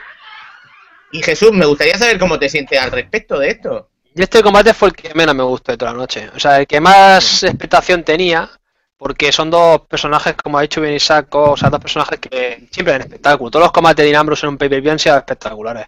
Y Guaya, pues oye, por su su carácter, su la imagen que da, pues siempre da, da espectáculo también. Pero es que me pareció hasta aburrido. O sea, cuando acabó dije, y esto ya está, así acaba. O sea, un puñetero anuncio del TLC, porque recordemos que este pay-per-view era gratuito. O sea, era Mm. gratuito y era una captación de, digamos, de, de, de visionarios, ¿no? Entonces, claro, además, en el siguiente row del día siguiente eh, se anunció el TLC el combate entre estos dos. O sea, era un puñetero anuncio. A mí eso me pareció incorrectísimo.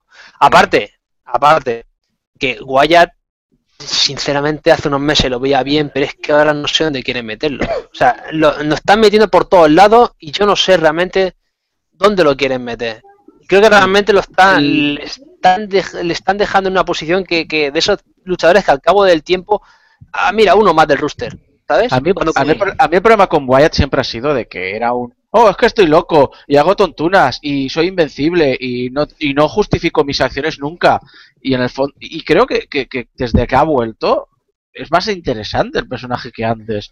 Igual que, es- sí que es cierto, sí que es cierto de que en el fondo es un ¿qué hago? Lo que me da la gana. ¿Y, y por qué? Pues no te lo explico. Y es el Pero antes, por ejemplo, era más interesante, tenía un motivo para hacer lo que hacía. Él quería conquistar el mundo, quería ganar eh, un séquito mayor. eh, Nunca ha tenido era un como motivo. Era como un líder espiritual y él quería demostrarle al mundo que estaba equivocado y cómo quería demostrárselo, pues ganando a John Cena. no venció a John Cena en WrestleMania y desde entonces ha estado un poco dando tumbo. No han sabido muy bien qué hacer. Ahora le han liberado de los Wyatt. Eh, pero también lo han separado, no han, no han, hecho nada con el equipo, le podían haber dejado un poquito más de tiempo para ganar los títulos que nunca ganaron. Y, y ahí está este hombre pues dando tumbos. Yo espero que este es el tipo ideal para tener un grupito, un establo de luchadores que sean como sus secuaces. A ver, es que, ¿sabes el problema? Eh, los Wyatt eran como The Seal. Eran como un grupo que iba a su puta bola, etcétera. Pero The Seal tenían motivaciones, a veces económicas, a veces de, de, de, orden. Los Wyatt para mí era un... Ah, pues eh, ahora este es popular, le atacamos. ¿Por qué? Pues, pues porque, porque el mundo está mal y él está equivocado y... ¿Qué me estás contando? Cuando atacaron a, Daniel Bryan sin venir a cuento, cuando atacaron a CM Punk sin venir a cuento, cuando atacan a Ambrose sin venir a cuento, no, es que está loco, no sé qué, es, es el mayor problema que tiene ese gimmick. Ahora, yo una cosa me he dado cuenta en el pay-per-view y en el Raw, y es que en el futuro de, de los Wyatt, los tres, va a haber un cambio brutal porque los tres se están quedando calvos y los tres se van a tener que afeitar la cabeza como Big Show.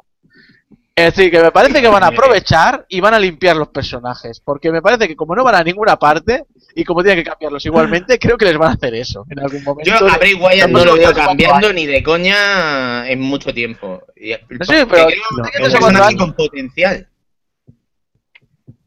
el tema de Bray Wyatt, yo, yo decía, a mí me gusta el personaje de Bray Wyatt, me parece algo novedoso entre lo que se veía en la WWE. Yo creo, yo tengo la teoría de que quieren hacer el lobo enterrador salvando las distancias. Quieren hacer el nuevo personaje creepy. Y el problema que le veo a Bray Wyatt, que es lo que creo que tienen que corregir, es que Bray Wyatt en realidad siempre hace lo mismo, que es sale él solo o acompañado de gente detrás suelta su parafrasada, que yo normalmente la, paso porque empieza a hablar de oh, mi, hermana, hace, sus locuras y ya está. Y se acaba la promo. En los feudos que ha tenido, casi nunca tiene interacción con el rival a no ser que sea en el combate. O sea, me refiero a interacción en la promo de uno responde otro. O sea, yo he visto promos entre CM Pan y John Cena que son la leche. Pero porque decía uno y, decías, los dos, los dos mejores micros de la puta WWE. Eh, y se le tapa la boca al otro y llega al otro y dice, hostia, pues sí, o sea, que era una conversación en realidad. Y decías, y decías joder, cómo mola. Que hace poco tuve esa sensación cuando estuvo Paul Heyman en un Raw y tuvo una promo con John Cena impresionante, impresionante por parte de John Cena. Sí, sí, no, yo, sabéis que soy un defensor de John Cena y, y sabe, sabe siempre poner al público donde quiere. Lo consigue, es que lo consigue, me parece maravilloso lo que hace ese hombre. Entonces, yo creo que a Wyatt le falta trabajar eso. Es decir, que Wyatt, cuando coja el micro, no pienses, vale, ya va a soltar sus párrafos. No, no, decir, hostia, ¿qué va a decir? Pero el personaje en realidad tiene bastante potencial para hacer cositas interesantes con él. Espero que esto lo consigan enderezar, pero. Pero bueno, vamos, vamos a continuar un poco la fiesta. La fiesta con la música de Adam Rose. Y mira, con un compañero que es peludo. Jesús no es un gato, que sé que a ti los gatos te gustan mucho. Pero, los egipcios, ¿sabes? Pero, ¿Te gustan los gatos egipcios? Ah. Qué cosa más fea. Los, eh, los gatos sureños, tío. Me gustan los que tienen poquito pelo, ¿sabes? Ese tipo de gato. Así que el conejo este blanco quizá no sé cómo te sienta. Muy de los 70, ¿sabes? Bueno, eh, Adam Rose y su compañero, el conejo, iba a decir, y su conejo, se enfrentaron a Heath Slater y Titus O'Neill en un combate que fue muy cortito y fue muy básico. Mm, eh, pues, eh, esto fue relleno y una buena excusa para poner la música de Adam Rose y, y su séquito de, de Party Animals. Pero yo, Pablo, mete el relleno después, ¿vale? Y el combate de divas hace la tontería. Bueno, perdón, venía después, ¿no? La verdad de divas, sí, viene, sí, es que viene después el combate de divas. O sea, no saques esta tontería y deja más tiempo el combate de divas. Que viene después por el título. O sea, es que no, no entendí esta tontería. Porque esto, claro, esto viene seguido. O sea, viene, viene seguido de, de, de una escena que hubo entre que estaban luchando, ah, el conejito con Ambrose allá, el Una escena de cinco y pico minutos Coño, que si lo juntas todo te hacen un combate IVA interesante. no esto que hicieron Ya. ahora. O sea, y todo ¿para qué? ¿Para seguir con la, con la rivalidad entre comillas entre el conejo y Ambrose? ¿Para qué? O sea, hazlo, hazlo de los programas semanales y no lo hagas en un pay-per-view. Ahórratelo, Esto es estirar el chicle, sin más. pero mucho. Y vamos, no me gustó nada esto. O sea, una tontería, lo vi una tontería, de hecho, es que no me gusta. Adri Blanco, ni- Adri Blanco precisamente nos está preguntando si se sabe algo de quién está metido dentro del conejo de rock. se, sabe, se sabe, se sabe quién es, pero no va a ser el que cuando lo descubran salga. No va a ser Sami Zayn, No. que, que hace de las veces de conejo. Pero de momento habrá que ver. Se supone están estirando este chicle para que en algún momento tengamos la gran revelación esa que va a cambiar nuestras vidas. ¿Quién decía vosotros que, quién decía vosotros que, es este conejo? Eh, no, realmente es Sami Zayn porque es, es luchador, pero que cuando lo quiten no será Sami Zayn porque sería la- el peor push de la historia un luchador. Eso es cargarte a Sami Zayn para O siempre. sea, te- directamente te cargas, te cargas al genérico, te cargas todo lo que ha hecho. Sí. Yo leí por ahí que era Justin Gabriel, el tío que está. Sí, en un- en- eh, creo que es que hubo una, una vez que fueron intercalando entre uno y otro. Y ahora de momento parece que se queda eh, Sami Zayn, más que nada por el tema de.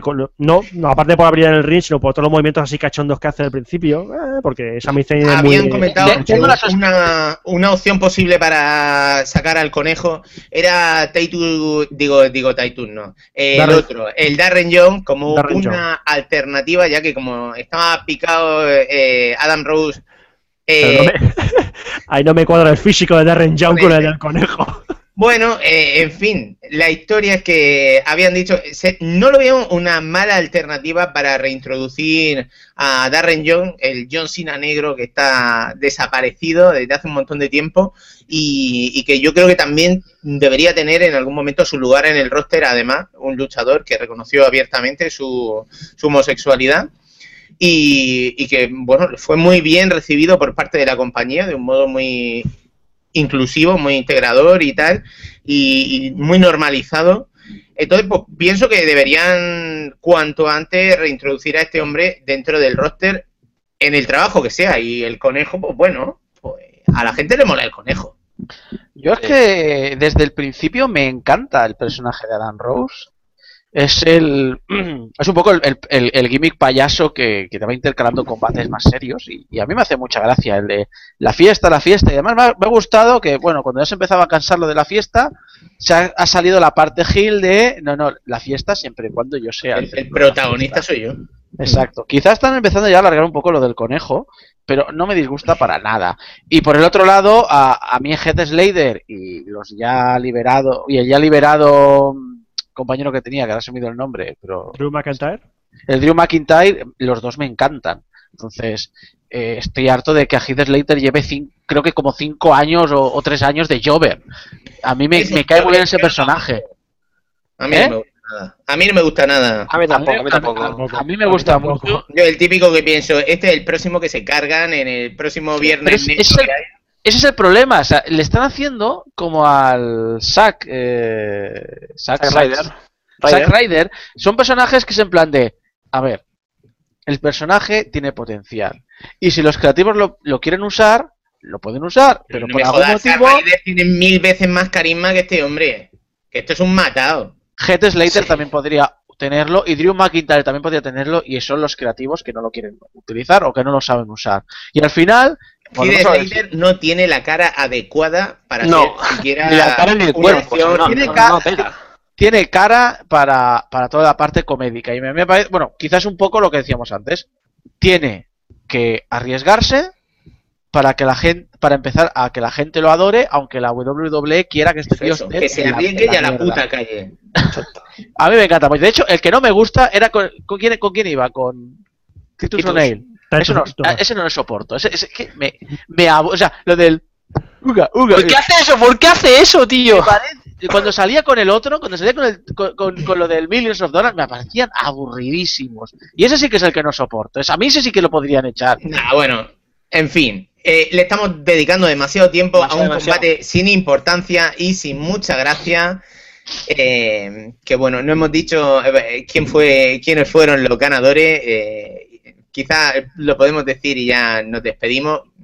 Adam Rose y el conejo vencieron en 2 minutos con 20. Oh, qué sorpresa. Heather Leider perdiendo. Qué sorpresa, WWE. Qué sorpresa. Vamos a hablar de lo bueno de un combate que tuvo más de una hora de tiempo entre entrada, preparación, la promo del principio y demás. Eso me sorprendió muchísimo. Yo, yo cuando vi la hora, lo que quedaba, digo, no. El timing final. era curioso. Fue un pay-per-view de solo seis combates y se le dedicó un montón de tiempo. De hecho, este es el segundo combate que yo vi del pay-per-view.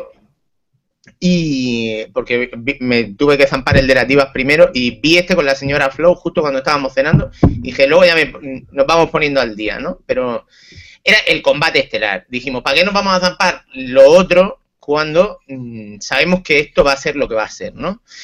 Entonces, bueno, vamos a decir, John Cena como capitán de un equipo eh, que integraba también a Dolph Ziggler, Ryback, Big Show y Eric Rowan contra el equipo de la autoridad eh, capitaneado por Seth Rollins, acompañado por los Stooges, por Jamie Noble y Joey Mercury, por Rusev con Lana, Mark Henry, Kane, Luke Harper y Triple, Tri- Triple H y Stephanie McMahon por ahí en la esquina, por el control de la compañía con mucho en juego. Este control de, de Authority contra eh, los trabajos de los luchadores que decidieron apoyar a John Cena. Al mismo tiempo se han sacado una estipulación curiosa, que es que la autoridad se ha ido ahora, pero en el caso de que perdiesen, que es lo que pasó, eh, John Cena tiene como una especie de cláusula que él es el único que podría traerlos de vuelta, algo que ya veremos cómo se desarrolla en un futuro, ¿no? Bueno, el gimmick aquí fue un combate muy, muy largo, cargado de emoción y, y a pesar de que estuvo muy chulo, alguna gente comenta, que es totalmente cierto, que fue un combate, lo que se dice muchas veces, overbooked. Un recurso que no utilizan mucho en esta compañía en concreto, pero es pues mucha, muchos giros, muchos giros de guion, muchas sorpresas. Y bueno, pues yo no sé cómo lo vivisteis. Eh, a mí debo decir que, sin embargo, el combate lo viví con mucha emoción. Lo vi como una cosa como pocas veces en un pay-per-view digo, coño, que, que me lo estoy pasando bien, de verdad. Estoy. Quiero saber cómo van a resolver esto. Eh, Así que sensaciones generales, así, ¡pum! Zarpazo a, inicial. a mí me pareció un ejemplo claro de lo que tiene que ser un combate, un main event de un pay-per-view, Sí. ya sea de eliminación o final. Es decir, los combates de wrestling en realidad bueno, tiene que contar una historia el combate. Y este es uno de esos combates que te cuentan, no solo eso, te cuentan todas las historias de todos los personajes que estaban metidos en, eh, en el combate. Eh, resuelve lo de. Me gustó mucho cómo empezó lo del Mark Henry Big Show, me encantó cómo empezó el combate. Sí, sí, sí, sí. Me pareció genial. me gustó cómo eliminaron a Rusev sin, sin romper la regla de que a Rusev no tenían que hacerle pin. Lo hicieron Lo genial. protegieron muy bien, lo protegieron muy Lo bien. protegieron Se muy bien. eliminó a sí Eh, mismo. Eliminó, sí, exactamente. Me gustó el, los giros, eh, el giro de Big Show. Me gustó mucho el giro de Big Show. El combate técnicamente me pareció muy correcto.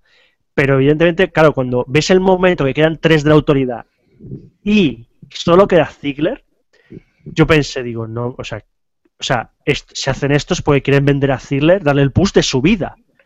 Y le dieron el push de su vida a Ziggler. O sea, Ziggler hizo de Shawn Michaels, que es tengo pinta que mandó la paliza, y aprovecho el- cualquier resquicio para hacer la contra. Eliminó Eso- a Eso lo hace John Cena y, ten- y correría en ríos de tinta sobre lo perdido que está el WWE. pero porque es cena. Pero lo hicieron con el hombre, correcto. Exactamente, es que, es que- y ten en cuenta que a Ziggler durante estos últimos meses le han ido cambiando, le han ido dando fuerza. Desde que ganó el título continental lo han metido en un montón de combates que aguantaba la paliza y el tío salía. Entonces le habían dado como una base más creíble para hacer lo que hizo en el combate de Survivor. Es decir, lo meten en un combate eh, triple amenaza para el título continental, gana. Lo meten en un, heel- en un cage match contra Kane, gana. Lo meten y le pegan una paliza y consigue el librarse. O sea, el tío le han dado uh, todo, han ido preparando el personaje para llegar ahí. La cosa, Entonces- esto no es la primera vez que lo hemos visto en Survivor Series, es uno de esas variables secundarias que utilizan para engrandecer a un luchador.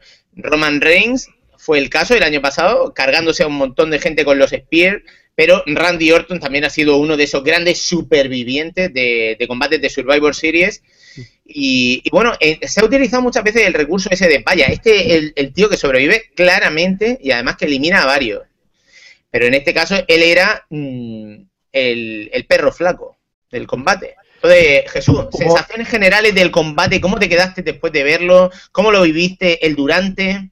Yo, la verdad es que cuando. La verdad, antes de nada, antes de empezar con la, con la impresión, ya me olía un poquito raro primero por la elección de Rowan. ¿Vale? Me parece un poquito así cogido con pinza, claro. mm, No, bueno, la, la elección de Rowan, la, la elección de Rowan tenía sentido porque Seamus se lesionó. sí, ¿eh? sí, no, exactamente. Entonces, claro, lo vi así y digo, bueno, vale, venga, Rowan, el personaje, bueno, va. Contra Harper, bueno, tiene un poquito de sentido. Y luego lo que me realmente me, me- me- me- no lo entendí era la ausencia de Orton, que estaba ahí, como ha dicho Roberto al principio del programa, lo ha dicho, Orton y, y Reigns estaban ahí. Estaba ahí, pero es que no salió tampoco, o sea, no le, no, no le metieron. ¿Por qué no le metieron? No tenía Porque cabida. no había Y- hueco donde meterlo, Jesús. No había, no había no hueco, había- ¿sí? Estaba, no había hueco, realmente no había hueco. Este es un combate que eh, los participantes se han gestionado de un modo muy confuso. Si os dais cuenta, en un principio se había dicho que iban a ser unos participantes, luego fueron otros. A eh, ver, dijeron, eh, ah, han lesionado a uno, han lesionado a otro. Al mismo tiempo, Randy Orton estaba grabando una película, no se sabía si iba a terminar a tiempo o no, y ese A día ver. estaba libre, pero ese día se estaba reservando otra sorpresa para el pay-per-view y no podía, y esto es un combate lleno de, de giros. Em, lo de que lo de la sorpresa pay per view también he leído que se decidió en el ultimísimo momento y que también estaba sobre la mesa que ese papel lo habría hecho Randy Orton, saliendo por sorpresa a vengarse. Yo, he leído, yo he leído hoy que, lo contrario, ¿eh? que lo tenían planeado. No, no, eh, el, el- el tema estaba en discusión, se lleva mucho tiempo discutiendo, pero que sobre la mesa estaba que el papel saliera Randy Orton a vengarse y fuera el decisorio, también estaba, y que, y que al final fue lo que fue, mm, acabó siendo definitivo a última hora casi, porque lo tenían un poco ahí en plan de qué hacemos, qué hacemos, qué hacemos, que es un poco la WWE, ¿no? Que es la, W- la, la empresa de Big Mac McMahon, que es la del soy bipolar y cambio de opinión cuando me sale de los huevos, pero que estaba ahí en la mesa. Mm. Eh, aparte de esto, el combate me pareció bastante interesante, hubo muchos giros que me pareció acojonante. Viendo los últimos combates, los últimos pay-per-view, quizá para mí que era con este, sobre todo lo que he hecho en ellos Champions, me pareció, bueno, pero es que este me dejó con bolsa de de boca, o sea, los cierra, o sea, lo está viendo cuando- antes de, de- de la sorpresa final dices, hostia, es que esto ya era el colofón lo que faltaba ya. Y me alegro por Sigler porque por fin le han dado, le han dado el, el push que necesitaba. Después de estos combates ya lo- lo- ojo, lo que no, lo que espero, espero que no la vuelvan a cagar con Ziggler y meterle en, en algún título, digamos, secundario como es el Intercontinental o a un torneo de estos, a un campeonato de estos, y que siga teniendo al lado de China, pues oye, pues seguir con el grupito este de, de Faces y bueno, seguir ahí. Aparte, una cosa, cosa, cosa curiosa que me pareció, eh, el tema de Cesaro como quedó al final, no entró en el grupo, porque la troleada que pegó Cesaro ahí al principio en el, en el RUC, ¿por qué no participó tampoco Cesaro al final? No, no, eso fue una troleada. Básicamente salió ahí para Ala. decir, me uno a vosotros. No, no, ah, que estoy con la autoridad, ja, pero no pelea. Eh, pase la coña. En fin. Y luego Henry también me, me, sube un poquillo, un poco, me- no- igual que a vosotros os ha gustado la eliminación de Henry por parte de Big Show, a mí no me gustó. Yo esperaba más de este de, este- de esta, de esta batalla. nada. Mark Henry es un luchador personalmente agotado. Tuvo Sí. un momento cuando lo del Hall of Pain y tal de vuelta, pero eh, eh, ¿quién quiere ver a Mark Henry luchando? Yo personalmente no. Me Sí, sobra en ese ring. De hecho, creo que, en fin, fue, fue, una cosa, fue, fue una sorpresa dentro del combate decir, mira, pum, fuera.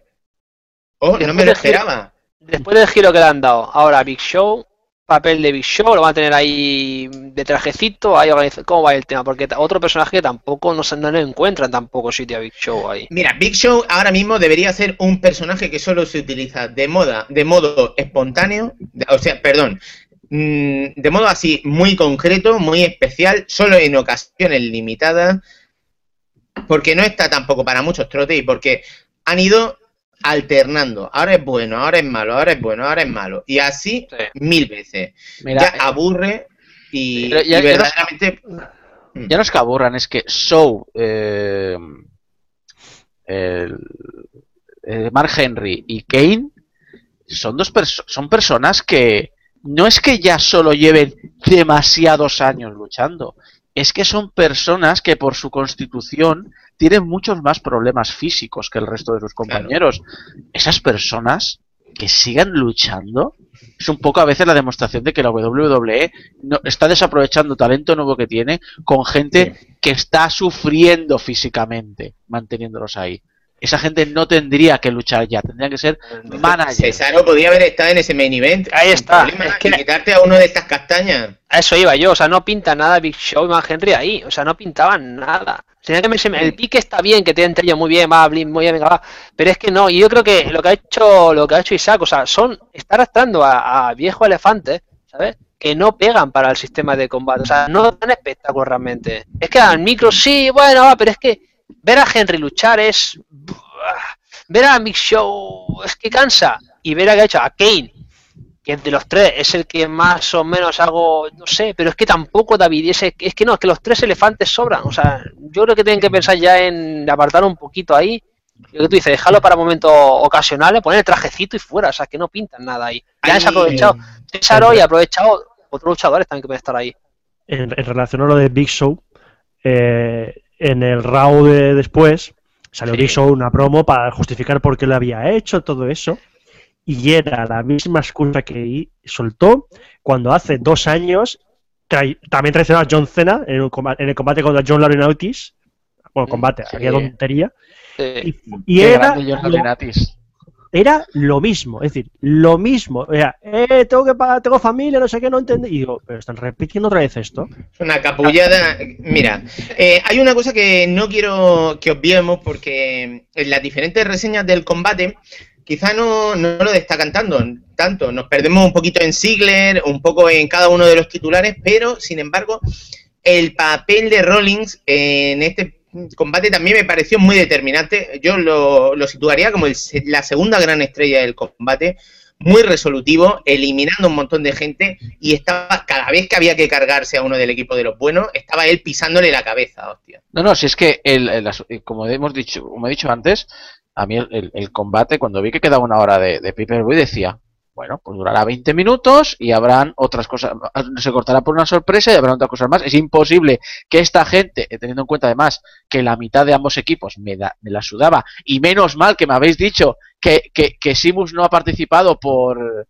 porque estaba lesionado, porque si es Simus ya es todavía más motivos para saltarme el combate, que no soporto a Simus.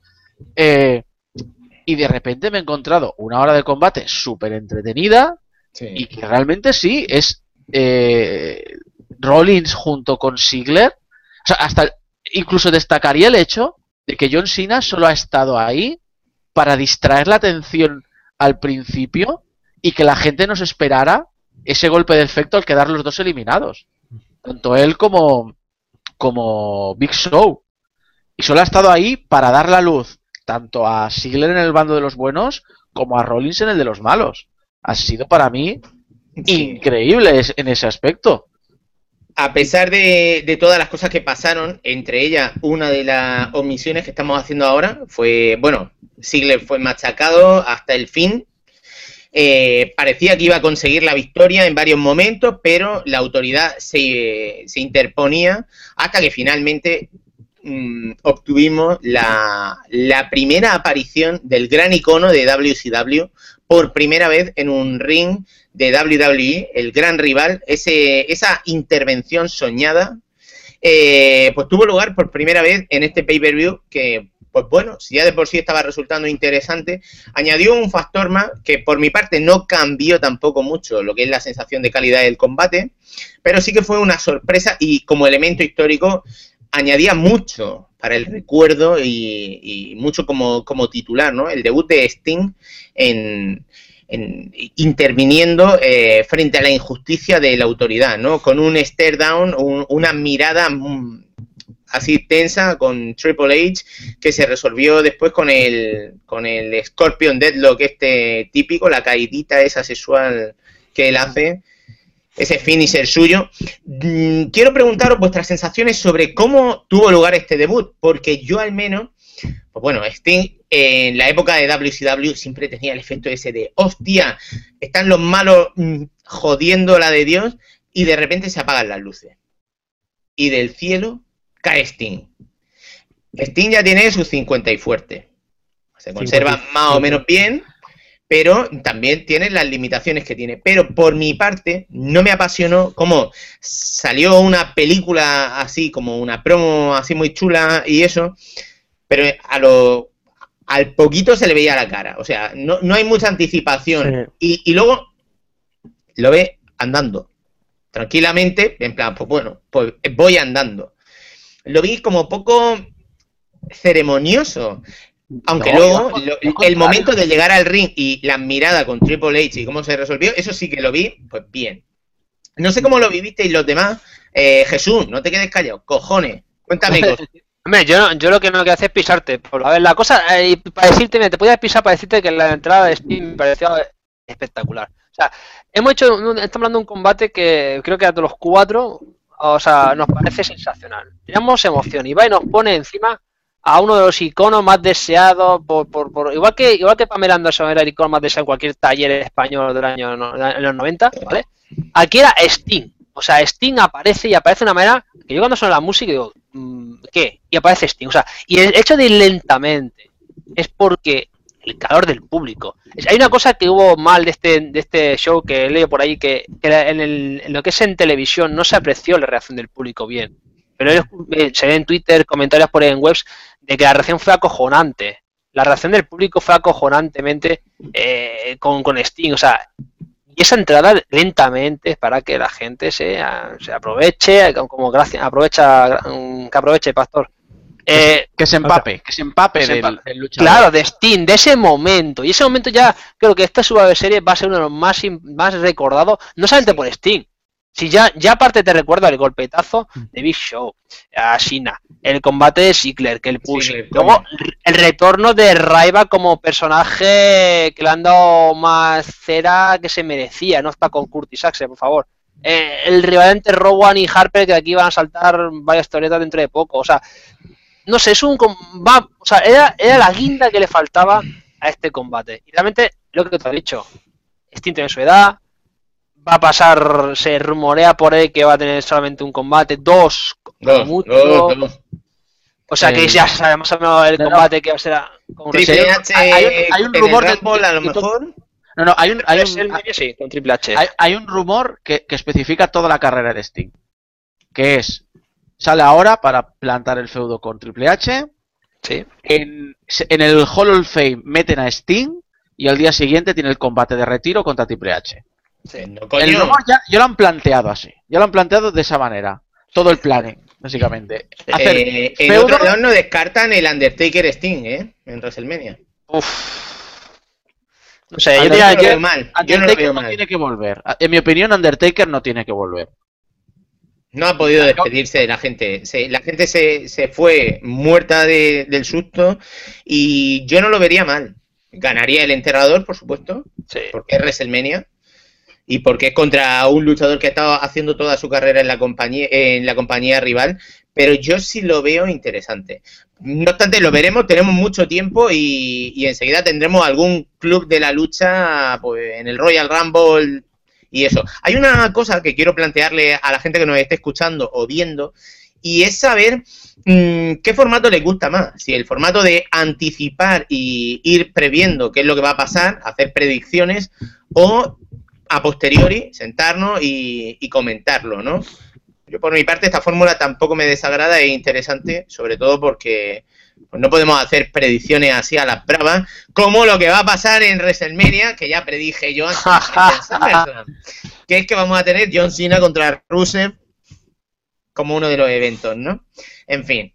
Eh, no sé, sensaciones generales buenas, pero es, es verdad que un pay-per-view flojete que si no hubiese tenido este combate, pues hubiese sido uno, por mi parte, uno de los más flojos del año. A ver, a mí me entretuvo. No me salté, o sea, solo me salté. ¿Qué te entretuvo más? ¿Las dos, ¿Los dos combates de Diva o el de Adam Rose? No me No, no, no, es que me salté los dos de divas y el, y el de equipos. El resto me lo vi entero. Todo lo demás me lo he visto entero. Me Eh. entretuvo, me entretuvo bastante. En otros pay-per-view me he saltado más show. Pues Y de imagínate, hecho- Isaco, Isaco, imagínate verlo en directo que no te puedes saltar nada. Sí, sí. El, el, Eh. ya, pero ya te digo, me he saltado que un combate largo de divas y luego los 20 segundos de chiste y el, y el de por equipo y el de por equipos que además, al menos el de por equipos tenía a, Dam- a Damien Miz, eh, Miza- Damien Sandow y The Miz que me gustan. Sí. El asunto es, sab- eh, medio sabía lo de The Sting porque la reacción de Roberto en Twitter más los rumores de, de Sting debutaría Se aquí, filtró todo el fin de semana Vale. anterior. Yo es que Ya- no vi ya- ningún rumor ni nada. ya sé que va a pasar. tampoco. Aún así, aún así, el último combate me pareció magistral y la forma de acabarlo me pareció magistral. Y si realmente este va a ser el planning para The Sting, que yo, a ver, también tienes que entender una cosa. Yo entiendo que, que- que- ya, ya lo he dicho al principio, yo aquí me considero el ignorante del grupo. Yo no he vivido nunca Sting. Yo sé que es el grande que faltaba por venir a la WWE. Yo no lo he vivido. Leo por ahí. Es la postura del defensor del bien. Yo no lo he vivido. Ahora, como presentación me pareció magistral. Soberbia. Quizá no hubiese puesto su cara en el Titantron. Eso también te lo digo. Porque en el momento que ya empieza a salir el vídeo, ves los cuervos, ves el y de repente aparece la cara de Sting, ya sabes que va a salir Sting. Pero aparte de eso, que sea, que realmente que lo vieras salir por la puerta. sí. Pero aparte de eso, yo creo que el pay-per-view, bien, el final, soberbio y el valor de hacer un combate de una hora que para nada se me hizo pesado Nada, nada. y que supo además poner la sorpresa de decir, no, John Cena, John Cena solo está para hacer el numerito de la traición de, de, de Big Show y que parezca que está todo perdido. Ojo, y el endorsement del final de Ziggler de en plan, oye, pues aquí sale Sina, le dio un abrazo en plan, Sí. muchas gracias por dar Hay la cara. Hay quien lo critica, este ¿eh? combate. Hay quien lo critica. Hay quien dice, el momento de Sigler se fue empañado porque Cena tenía que ponerse... Ah, Yo a no lo vivo así en absoluto. Fue un momento endorsement, es decir, no, no, tú, tú lo que ha hecho es grande y se puso a sus pies, vamos. Yo no lo vi mal. Eh, Jesús, Roberto, eh, sensaciones finales sobre el pay-per-view. Roberto, Roberto. Venga. Yo, lo que decía antes de Jesús, que yo he leído también que la reacción del público en televisión no se vio realmente lo que fue, que en vivo fue mucho mayor. Y es que tener en cuenta, hay que tener en cuenta que lo que pasó al móvil final de reviews es un hecho histórico dentro del wrestling. Hmm. Es el luchador que más éxito ha tenido en el wrestling sin pisar nunca la WWE, pisando la WWE. O sea, un tío que se había hecho su nombre yendo a otras divisiones y, y por eso lo llaman The Icon. O sea, era- es el icono. Ese tío Sí. lleva. Yo me acuerdo ver a Sting, y esto, y no es coña, eh, cuando Canal No, la televisión eh, de web valenciana, emitía la NWA, o la, o, o la WWE al principio, antes de la época de Ted Turner, pues ahí estaba Sting, y yo me acuerdo Sting de verlo ahí. No en la WCW que se hizo famoso, sino ahí yo. Era un chulo playa. O sea, cuando iba de chulo, exacto, el Steam Playero, que tendría sus veintipico años, claro, y luego ves al tío. eh, o sea, este tío ha estado hasta. Tiene 55 años y ha estado hasta los 54 peleando. Sí, O sí. sea, si no era en un sitio, era en otro. Pero lo WWE nunca. Entonces, claro, y decía mucha gente, dice, eh, en relación a Undertaker, que el último combate de Undertaker tenía que, tenía que ser con Sting. Tenía que ser con Sting. Tenía que ser con Sting. O sea, es que era los dos mayores iconos de la historia del wrestling enfrentándose uno con el otro. Y acabar ahí los dos. Y claro, ahora este año con lo que pasó con Lesnar, eso se ha empañado un montón porque yo soy de la sensación de que Lesnar no es que no hubiese- debería haber ganado contra Undertaker, es que Lesnar nunca debería, debería ser enfrentado contra Undertaker en WrestleMania. Eh, tenía que haber sido otra cosa. Fue un Eh, recurso, An- fue un Undertaker- recurso, Roberto, y las Sí. sensaciones que nos quedó que- cua- viendo eso, yo recuerdo que estaba con un montón de gente y, y no entendían, a- algunos no entendían lo que estaba pasando. No, yo no me lo creía. A mí me faltó llorar. A mí ese día me faltó llorar. Yo lo estaba viendo y no me lo estaba creyendo. Digo, esto no puede ser. O sea, yo- a mí se me quedó la cara como el hombre este negro que estaba ahí la- al lado. Fue muy que se quedó así. Sí. dices, Eh, ¿Esto qué es? Y Se tenía que haber, a ver, se tenía que haber ido invicto y punto. Pero, eh, claro, ¿y ahora qué ocurre? Eh, dices tú, sí, parece ser que todo apunta a que va a haber un combate entre Sting contra Triple H. Que es, a, a ver, es un combatazo. Es un combatazo, porque Triple H no, no es que lleve 10, lleve 5 años en el wrestling, no, el tío lleva mucho tiempo haciendo wrestling. y Ta- es un- También es una persona que no debería luchar. Pero puede luchar. Si le Sí. ponen contra Sting, que también es otra persona que no debería luchar, puede salir algo interesante. Pero también puntual. Y muy justificado. Y, y lo que dices tú, o sea, Steam va a ir al Hall of Fame de este año, lo aseguro, supongo que junto Sí. con, Ra- con Sí, Randy. Savage. Es que lo que, Savage. es- es lo que están diciendo, de, que- de que pasa mucho de, de, de Macho Men, que, que parece que va a ser que otro y no le van a poner. Habrá tiempo para hablar, chicos. Habrá tiempo para hablar y os propongo que hagamos ronda de apuestas en nuestro siguiente programa del Club de la Lucha, allá por el Rumble, que toque mojarse cuando todavía no se sepa quién va al Hall of Fame. Eh, Jesús, sensaciones. Y voy a ser rápido, va a ser muy breve. Yo cuando vi el- todo el cartel de, todo lo que se, se- bueno, iba a ser lo que es Survivor Series, no me llama la atención nada. O sea, realmente es que viendo todos los, los cambios que hubo en el, el Team Sina y el Team Authority y tal, es que no me llama la atención ni un combate. No esperaba realmente que, que saliese, que parara el vídeo y saliese una sonrisa. Hostia, Sting, hostia, el cambio, hostia, ¿cómo va a ver ahora, cómo va eh, a marchar ahora sin autoridad, ¿no? ¿Qué cambio van a hacer el, los guionistas y tal para que esto realmente te- vuelva a tener interés, ¿no? O sea, me pareció, me parece que ha sido un reboot, una, algo, ha sido un cambio que, de, que me parece fascinante y me, me atrae a seguir viendo eh, lo que es los shows, ¿no? Cosa que últimamente mm, haya perdido, porque realmente si veía un show bien, y si no lo veía, pues me da porque no veía que, que me, me atrapase, ¿no? Y con esto sí. Y la entrada de, o sea, la entrada de Steam me parece acojonante, estoy con vosotros. Hall of Fame y no, si no es con Triple H, sea con que la última pelea. Y estoy con Roberto. Estoy con Roberto que no debía haber luchado Lesnar contra Undertaker, que tenía que seguir invicto y así, todo tan bonito y todo el campo de amapolas. Bueno, pues yo creo que más o menos todos hemos dejado claro un poco nuestras sensaciones de- del pay-per-view. Y, y bueno, ahora mismo, eh, en el momento que estamos grabando, son las 10 y cuarto de la noche. Sí. Algunos tenemos pequeñas obligaciones maritales, pero Sí. antes de, de eso, deciros que para el próximo programa ya habremos dedicado bastante tiempo a un videojuego relacionado con el mundo del wrestling, WWE 2K15, que de momento por mi parte está dejándome sensaciones bastante irregulares. Entonces prefiero esperarme un poco antes de abrir el pico y echar fuego. Que, que es mi sensación inicial. Antes de despedirnos, no obstante, quiero también leer rápidamente un poquito eh, algunos comentarios que nos han dejado nuestros queridos espectadores. Por ejemplo, Cizor717 nos dice que qué pasó con Batista. Volvió a lo grande ganando el Royal Rumble, estuvo a punto de ser campeón mundial y después de ese push como que lo ningunearon y de repente desapareció. ¿Y se sabe algo de Daniel Bryan tras su sorprendente ascenso y la lesión? ¿Se sabe cuándo volverá? Y nos comenta que cree que volvió como manager en Survivor después de Survivor Series y tal.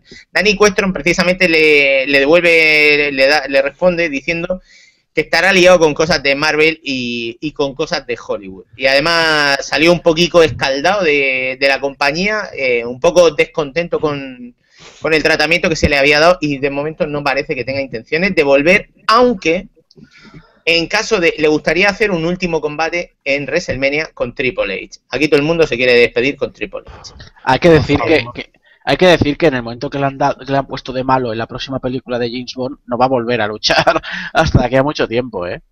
La cosa es que se sabe que la grabación de la película de James Bond va a coincidir con WrestleMania, así que de momento este año parece complicado. Never say never, pero bueno. Adri Blanco dice que si se sabe algo de quién está metido dentro del conejo, lo que hemos leído antes, y una cosita más, eh, nos dice eh, que para él este main event de Survivor Series fue uno de los mejores años. Nos ha preguntado que cómo vemos el, el feudo entre Sting y Triple, y Triple H. Vamos a tener bastante tiempo para hablar de ese tema una vez que vayamos viendo cómo se desarrolla la cosa, pero creo que la sensación esa de que con Triple H puede ser un combate con mucha psicología en el ring y en un principio podría estar bien. Eh, y bueno, eh, Adri Blanco nos dice que, que dice, ¿y por qué no ambas opciones de directo? Yo para el Rumble no te digo, yo creo que no. De hecho, yo abogaría quizá por uno a posteriori, pero para WrestleMania, a lo mejor un pre y un post, si tenéis ganas, creo que sería el momento. Uno al año, ¿no? Una- u- u- un pay-per-view al año no hace daño. No sé cómo lo veis vosotros. Hombre, a mí es que el Royal Rumble es mi pay-per-view favorito de toda la también. vida. O sea, a mí me encanta el, me- el Royal Rumble match, me encanta. Me, lo veo, inclu- incluso el de este año que fue una mierda, la verdad. Lo vi, lo vi con emoción, porque lo típico, estás viendo la cuenta atrás y dices, ¿quién va a ser? ¿Quién va a ser? ¿Quién va a ser? ¿Quién va a ser? Sí. Y a veces te llevas chascos tremendo y a veces te llevas eh, sorpresas muy gordas y muy agradables. Yo por mí, por mí, yo a, a todos los oyentes que están aquí, quiero que por favor, todo lo televidentes, YouTube, quiero que pongan en Twitter, queremos un podcast de Racing, de, Racing- de aquí, de Pressing Catch, aquí, de, por estos cuatro magníficos, que lo retuiteen, que lo spameen hasta la saciedad, a ver si Ravenflow le entra una vez en la cabeza que un podcast de, de lucha libre tampoco estaría mal, ¿no? ¿O no? Yo, yo decidí hace tiempo retirarme. ¡Ah, el retiro! ¡El retiro! ¡El retiro! No, no, no, no. Además, dentro de poco voy a tener menos tiempo que ahora. Eso se dice siempre. Así que hay que aprovechar de momento la libertad que queda. Ah, Volviendo a la realidad, eh, por mí perfecto, como queráis. Yo encantado siempre de estar con vosotros hablando del- de un tema que nos gusta y cuando queráis. Dos, Royal Rumble, yo si queréis dos, pues dos también. A mí ahí me da igual, como vosotros veáis. Me apunto a todo. Bueno, pues nosotros lo, lo iremos hablando por línea interna, no obstante, vosotros tampoco os cortéis en los comentarios del vídeo o en, en iVoox en todo caso, eh, porque en iTunes ya sabéis que en- bueno, es el feed de confesiones, entonces nada, mejora, mejor en los comentarios de este vídeo o en Twitter, en cualquiera de los, de los Twitter que podéis ver ahí en el vídeo, que protestéis, que pidáis y, y Claro. nunca, se, nunca se sabe, nunca se sabe. Eh, por mi parte, debo decir que hoy estaba reventado, no he parado de trabajar en todo el día, estaba hecho ceniza y con dolor de cabeza. Al final me ha animado a coger una cerveza y es que con la compañía de estos tres gigantes, estas tres leyendas del ring y de los micrófonos, pues siempre es un placer eh, hacer, hacer algo, hacer entretenimiento, ¿no? Entonces, pues, rey del entretenimiento, eh, King of the Ball, el señor Isaco. Algunos closing comments para ir despidiendo y cerrando un poco el episodio de hoy. Pues que me gusta el rumbo que está tomando la WWE este año y más enfocado a la network. Han querido poner la sorpresa en esta en este mes gratuito, porque ya se comentaba que este Survivor Series tenía que plantar una sorpresa gorda para que la gente quisiera pagar la network. Y, y me gusta un poco pues que se vayan confirmando esas ideas de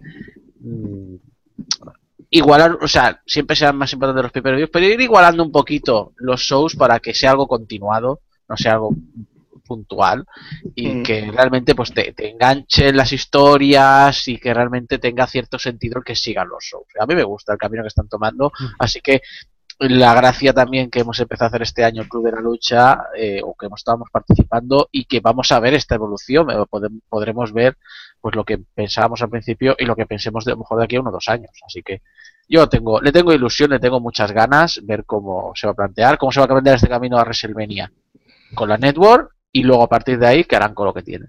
Se acerca uno de los momentos más divertidos del año, el camino a WrestleMania, ese momento en el que cualquier esperanza perdida, cualquier sueño roto, se retoma con toda la ilusión del mundo. Empieza en enero y ya que estaremos para compartirlo con vosotros. Jesús, eh, ¿algunas palabras de despedida? Yo que mm, después de este Survivor me ha dejado mucho, mucho interrogante, ¿no? O sea, me ha, ha- vuelto la ilusión, las ganas de seguir viendo cada show, a ver qué hacen, qué actúan y tal. O sea, recordemos que hay muchos, muchos personajes fuera de, combate, como son Brian y, y Reigns, que pueden dar mucho juego.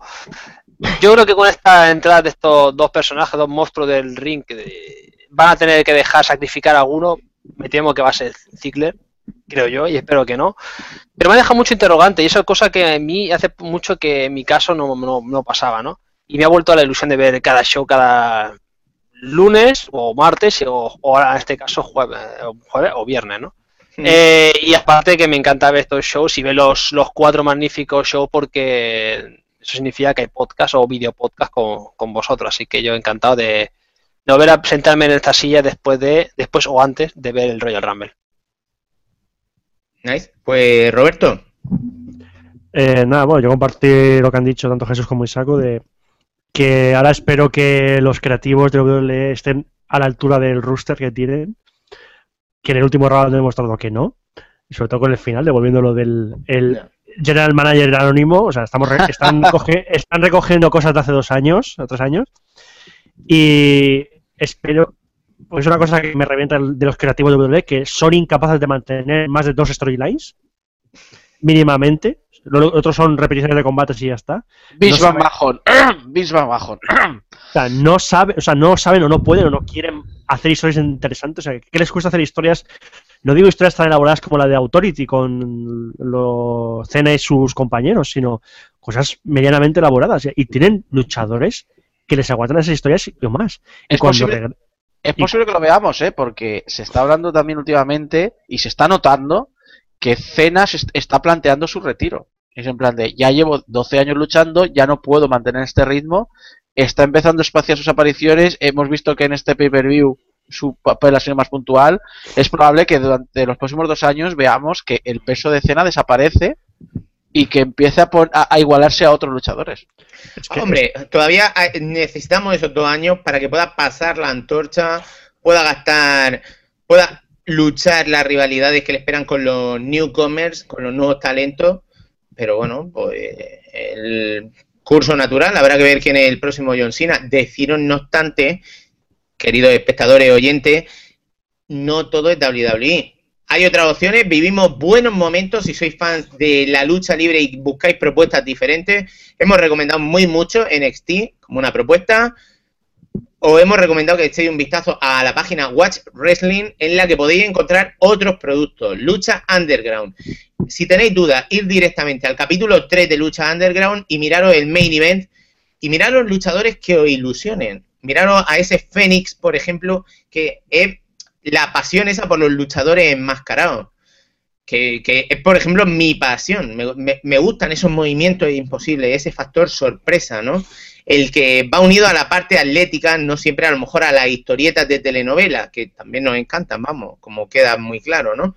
Entonces, pues bueno, eh, deciros también que tenéis Ring of Honor cada semana. Eh, va a volver ahora un relanzamiento de, de Impact Wrestling, de TNA, y, y estas dos próximas semanas, en el mes de diciembre, van a hacer varios recopilatorios de lo mejor del año, de 2014, y lo mejor de la historia de TNA. Echarle un ojo porque a lo mejor podéis encontrar sabores diferentes que no se os había ocurrido probar. Y aparte del sabor mexicano que hemos dicho de lucha underground, a principios de 2014 se va a emitir en Estados Unidos una recopilación de algunos de los mejores combates de los últimos años de New Japan Pro Wrestling. Otra alternativa, si queréis probar eh, lucha libre japonesa, el Puroresu, que, que también tiene ahí su puntito. Entonces, pues bueno, son buenos tiempos para ser aficionado a la lucha libre. Además, con el network que ha comentado Isaco, los documentales, estos tan interesantes, las Monday Night Wars, incluso con Total Diva. La cosa es, son buenos momentos para ser fan del wrestling y sobre todo tenéis opción de si os cansáis de un producto, tenéis otros muchos que mirar. Eh, por mi parte, pues yo creo que nos podemos ir despidiendo. Jesús seguramente estará hablando con su mujer y está No, no, es que, es que ¿Eh? estoy haciendo cosa de padre ahora mismo, ¿sabes? Y por eso pongo la cámara. Bueno, pues entonces Jesús, mándale un besito a nuestro oyente y nos despedimos. Un besito de los morros, no, ¿eh? De la mejilla. Un besito para todos, majo. Ahí, a tope. abajo. Venga, un abrazo a todos los que estén viendo. Muchas gracias. Nada, chicos, un placer contar con vosotros una vez más y deciros que en enero, como muy tarde, volvemos con una nueva entrega del Club de la Lucha. Chicos, cuidaros mucho hasta entonces y que tengáis un feliz final de 2014. Igualmente. Un abrazo a todos. Adiós. Adiós, que no me veis. Adiós. Adiós.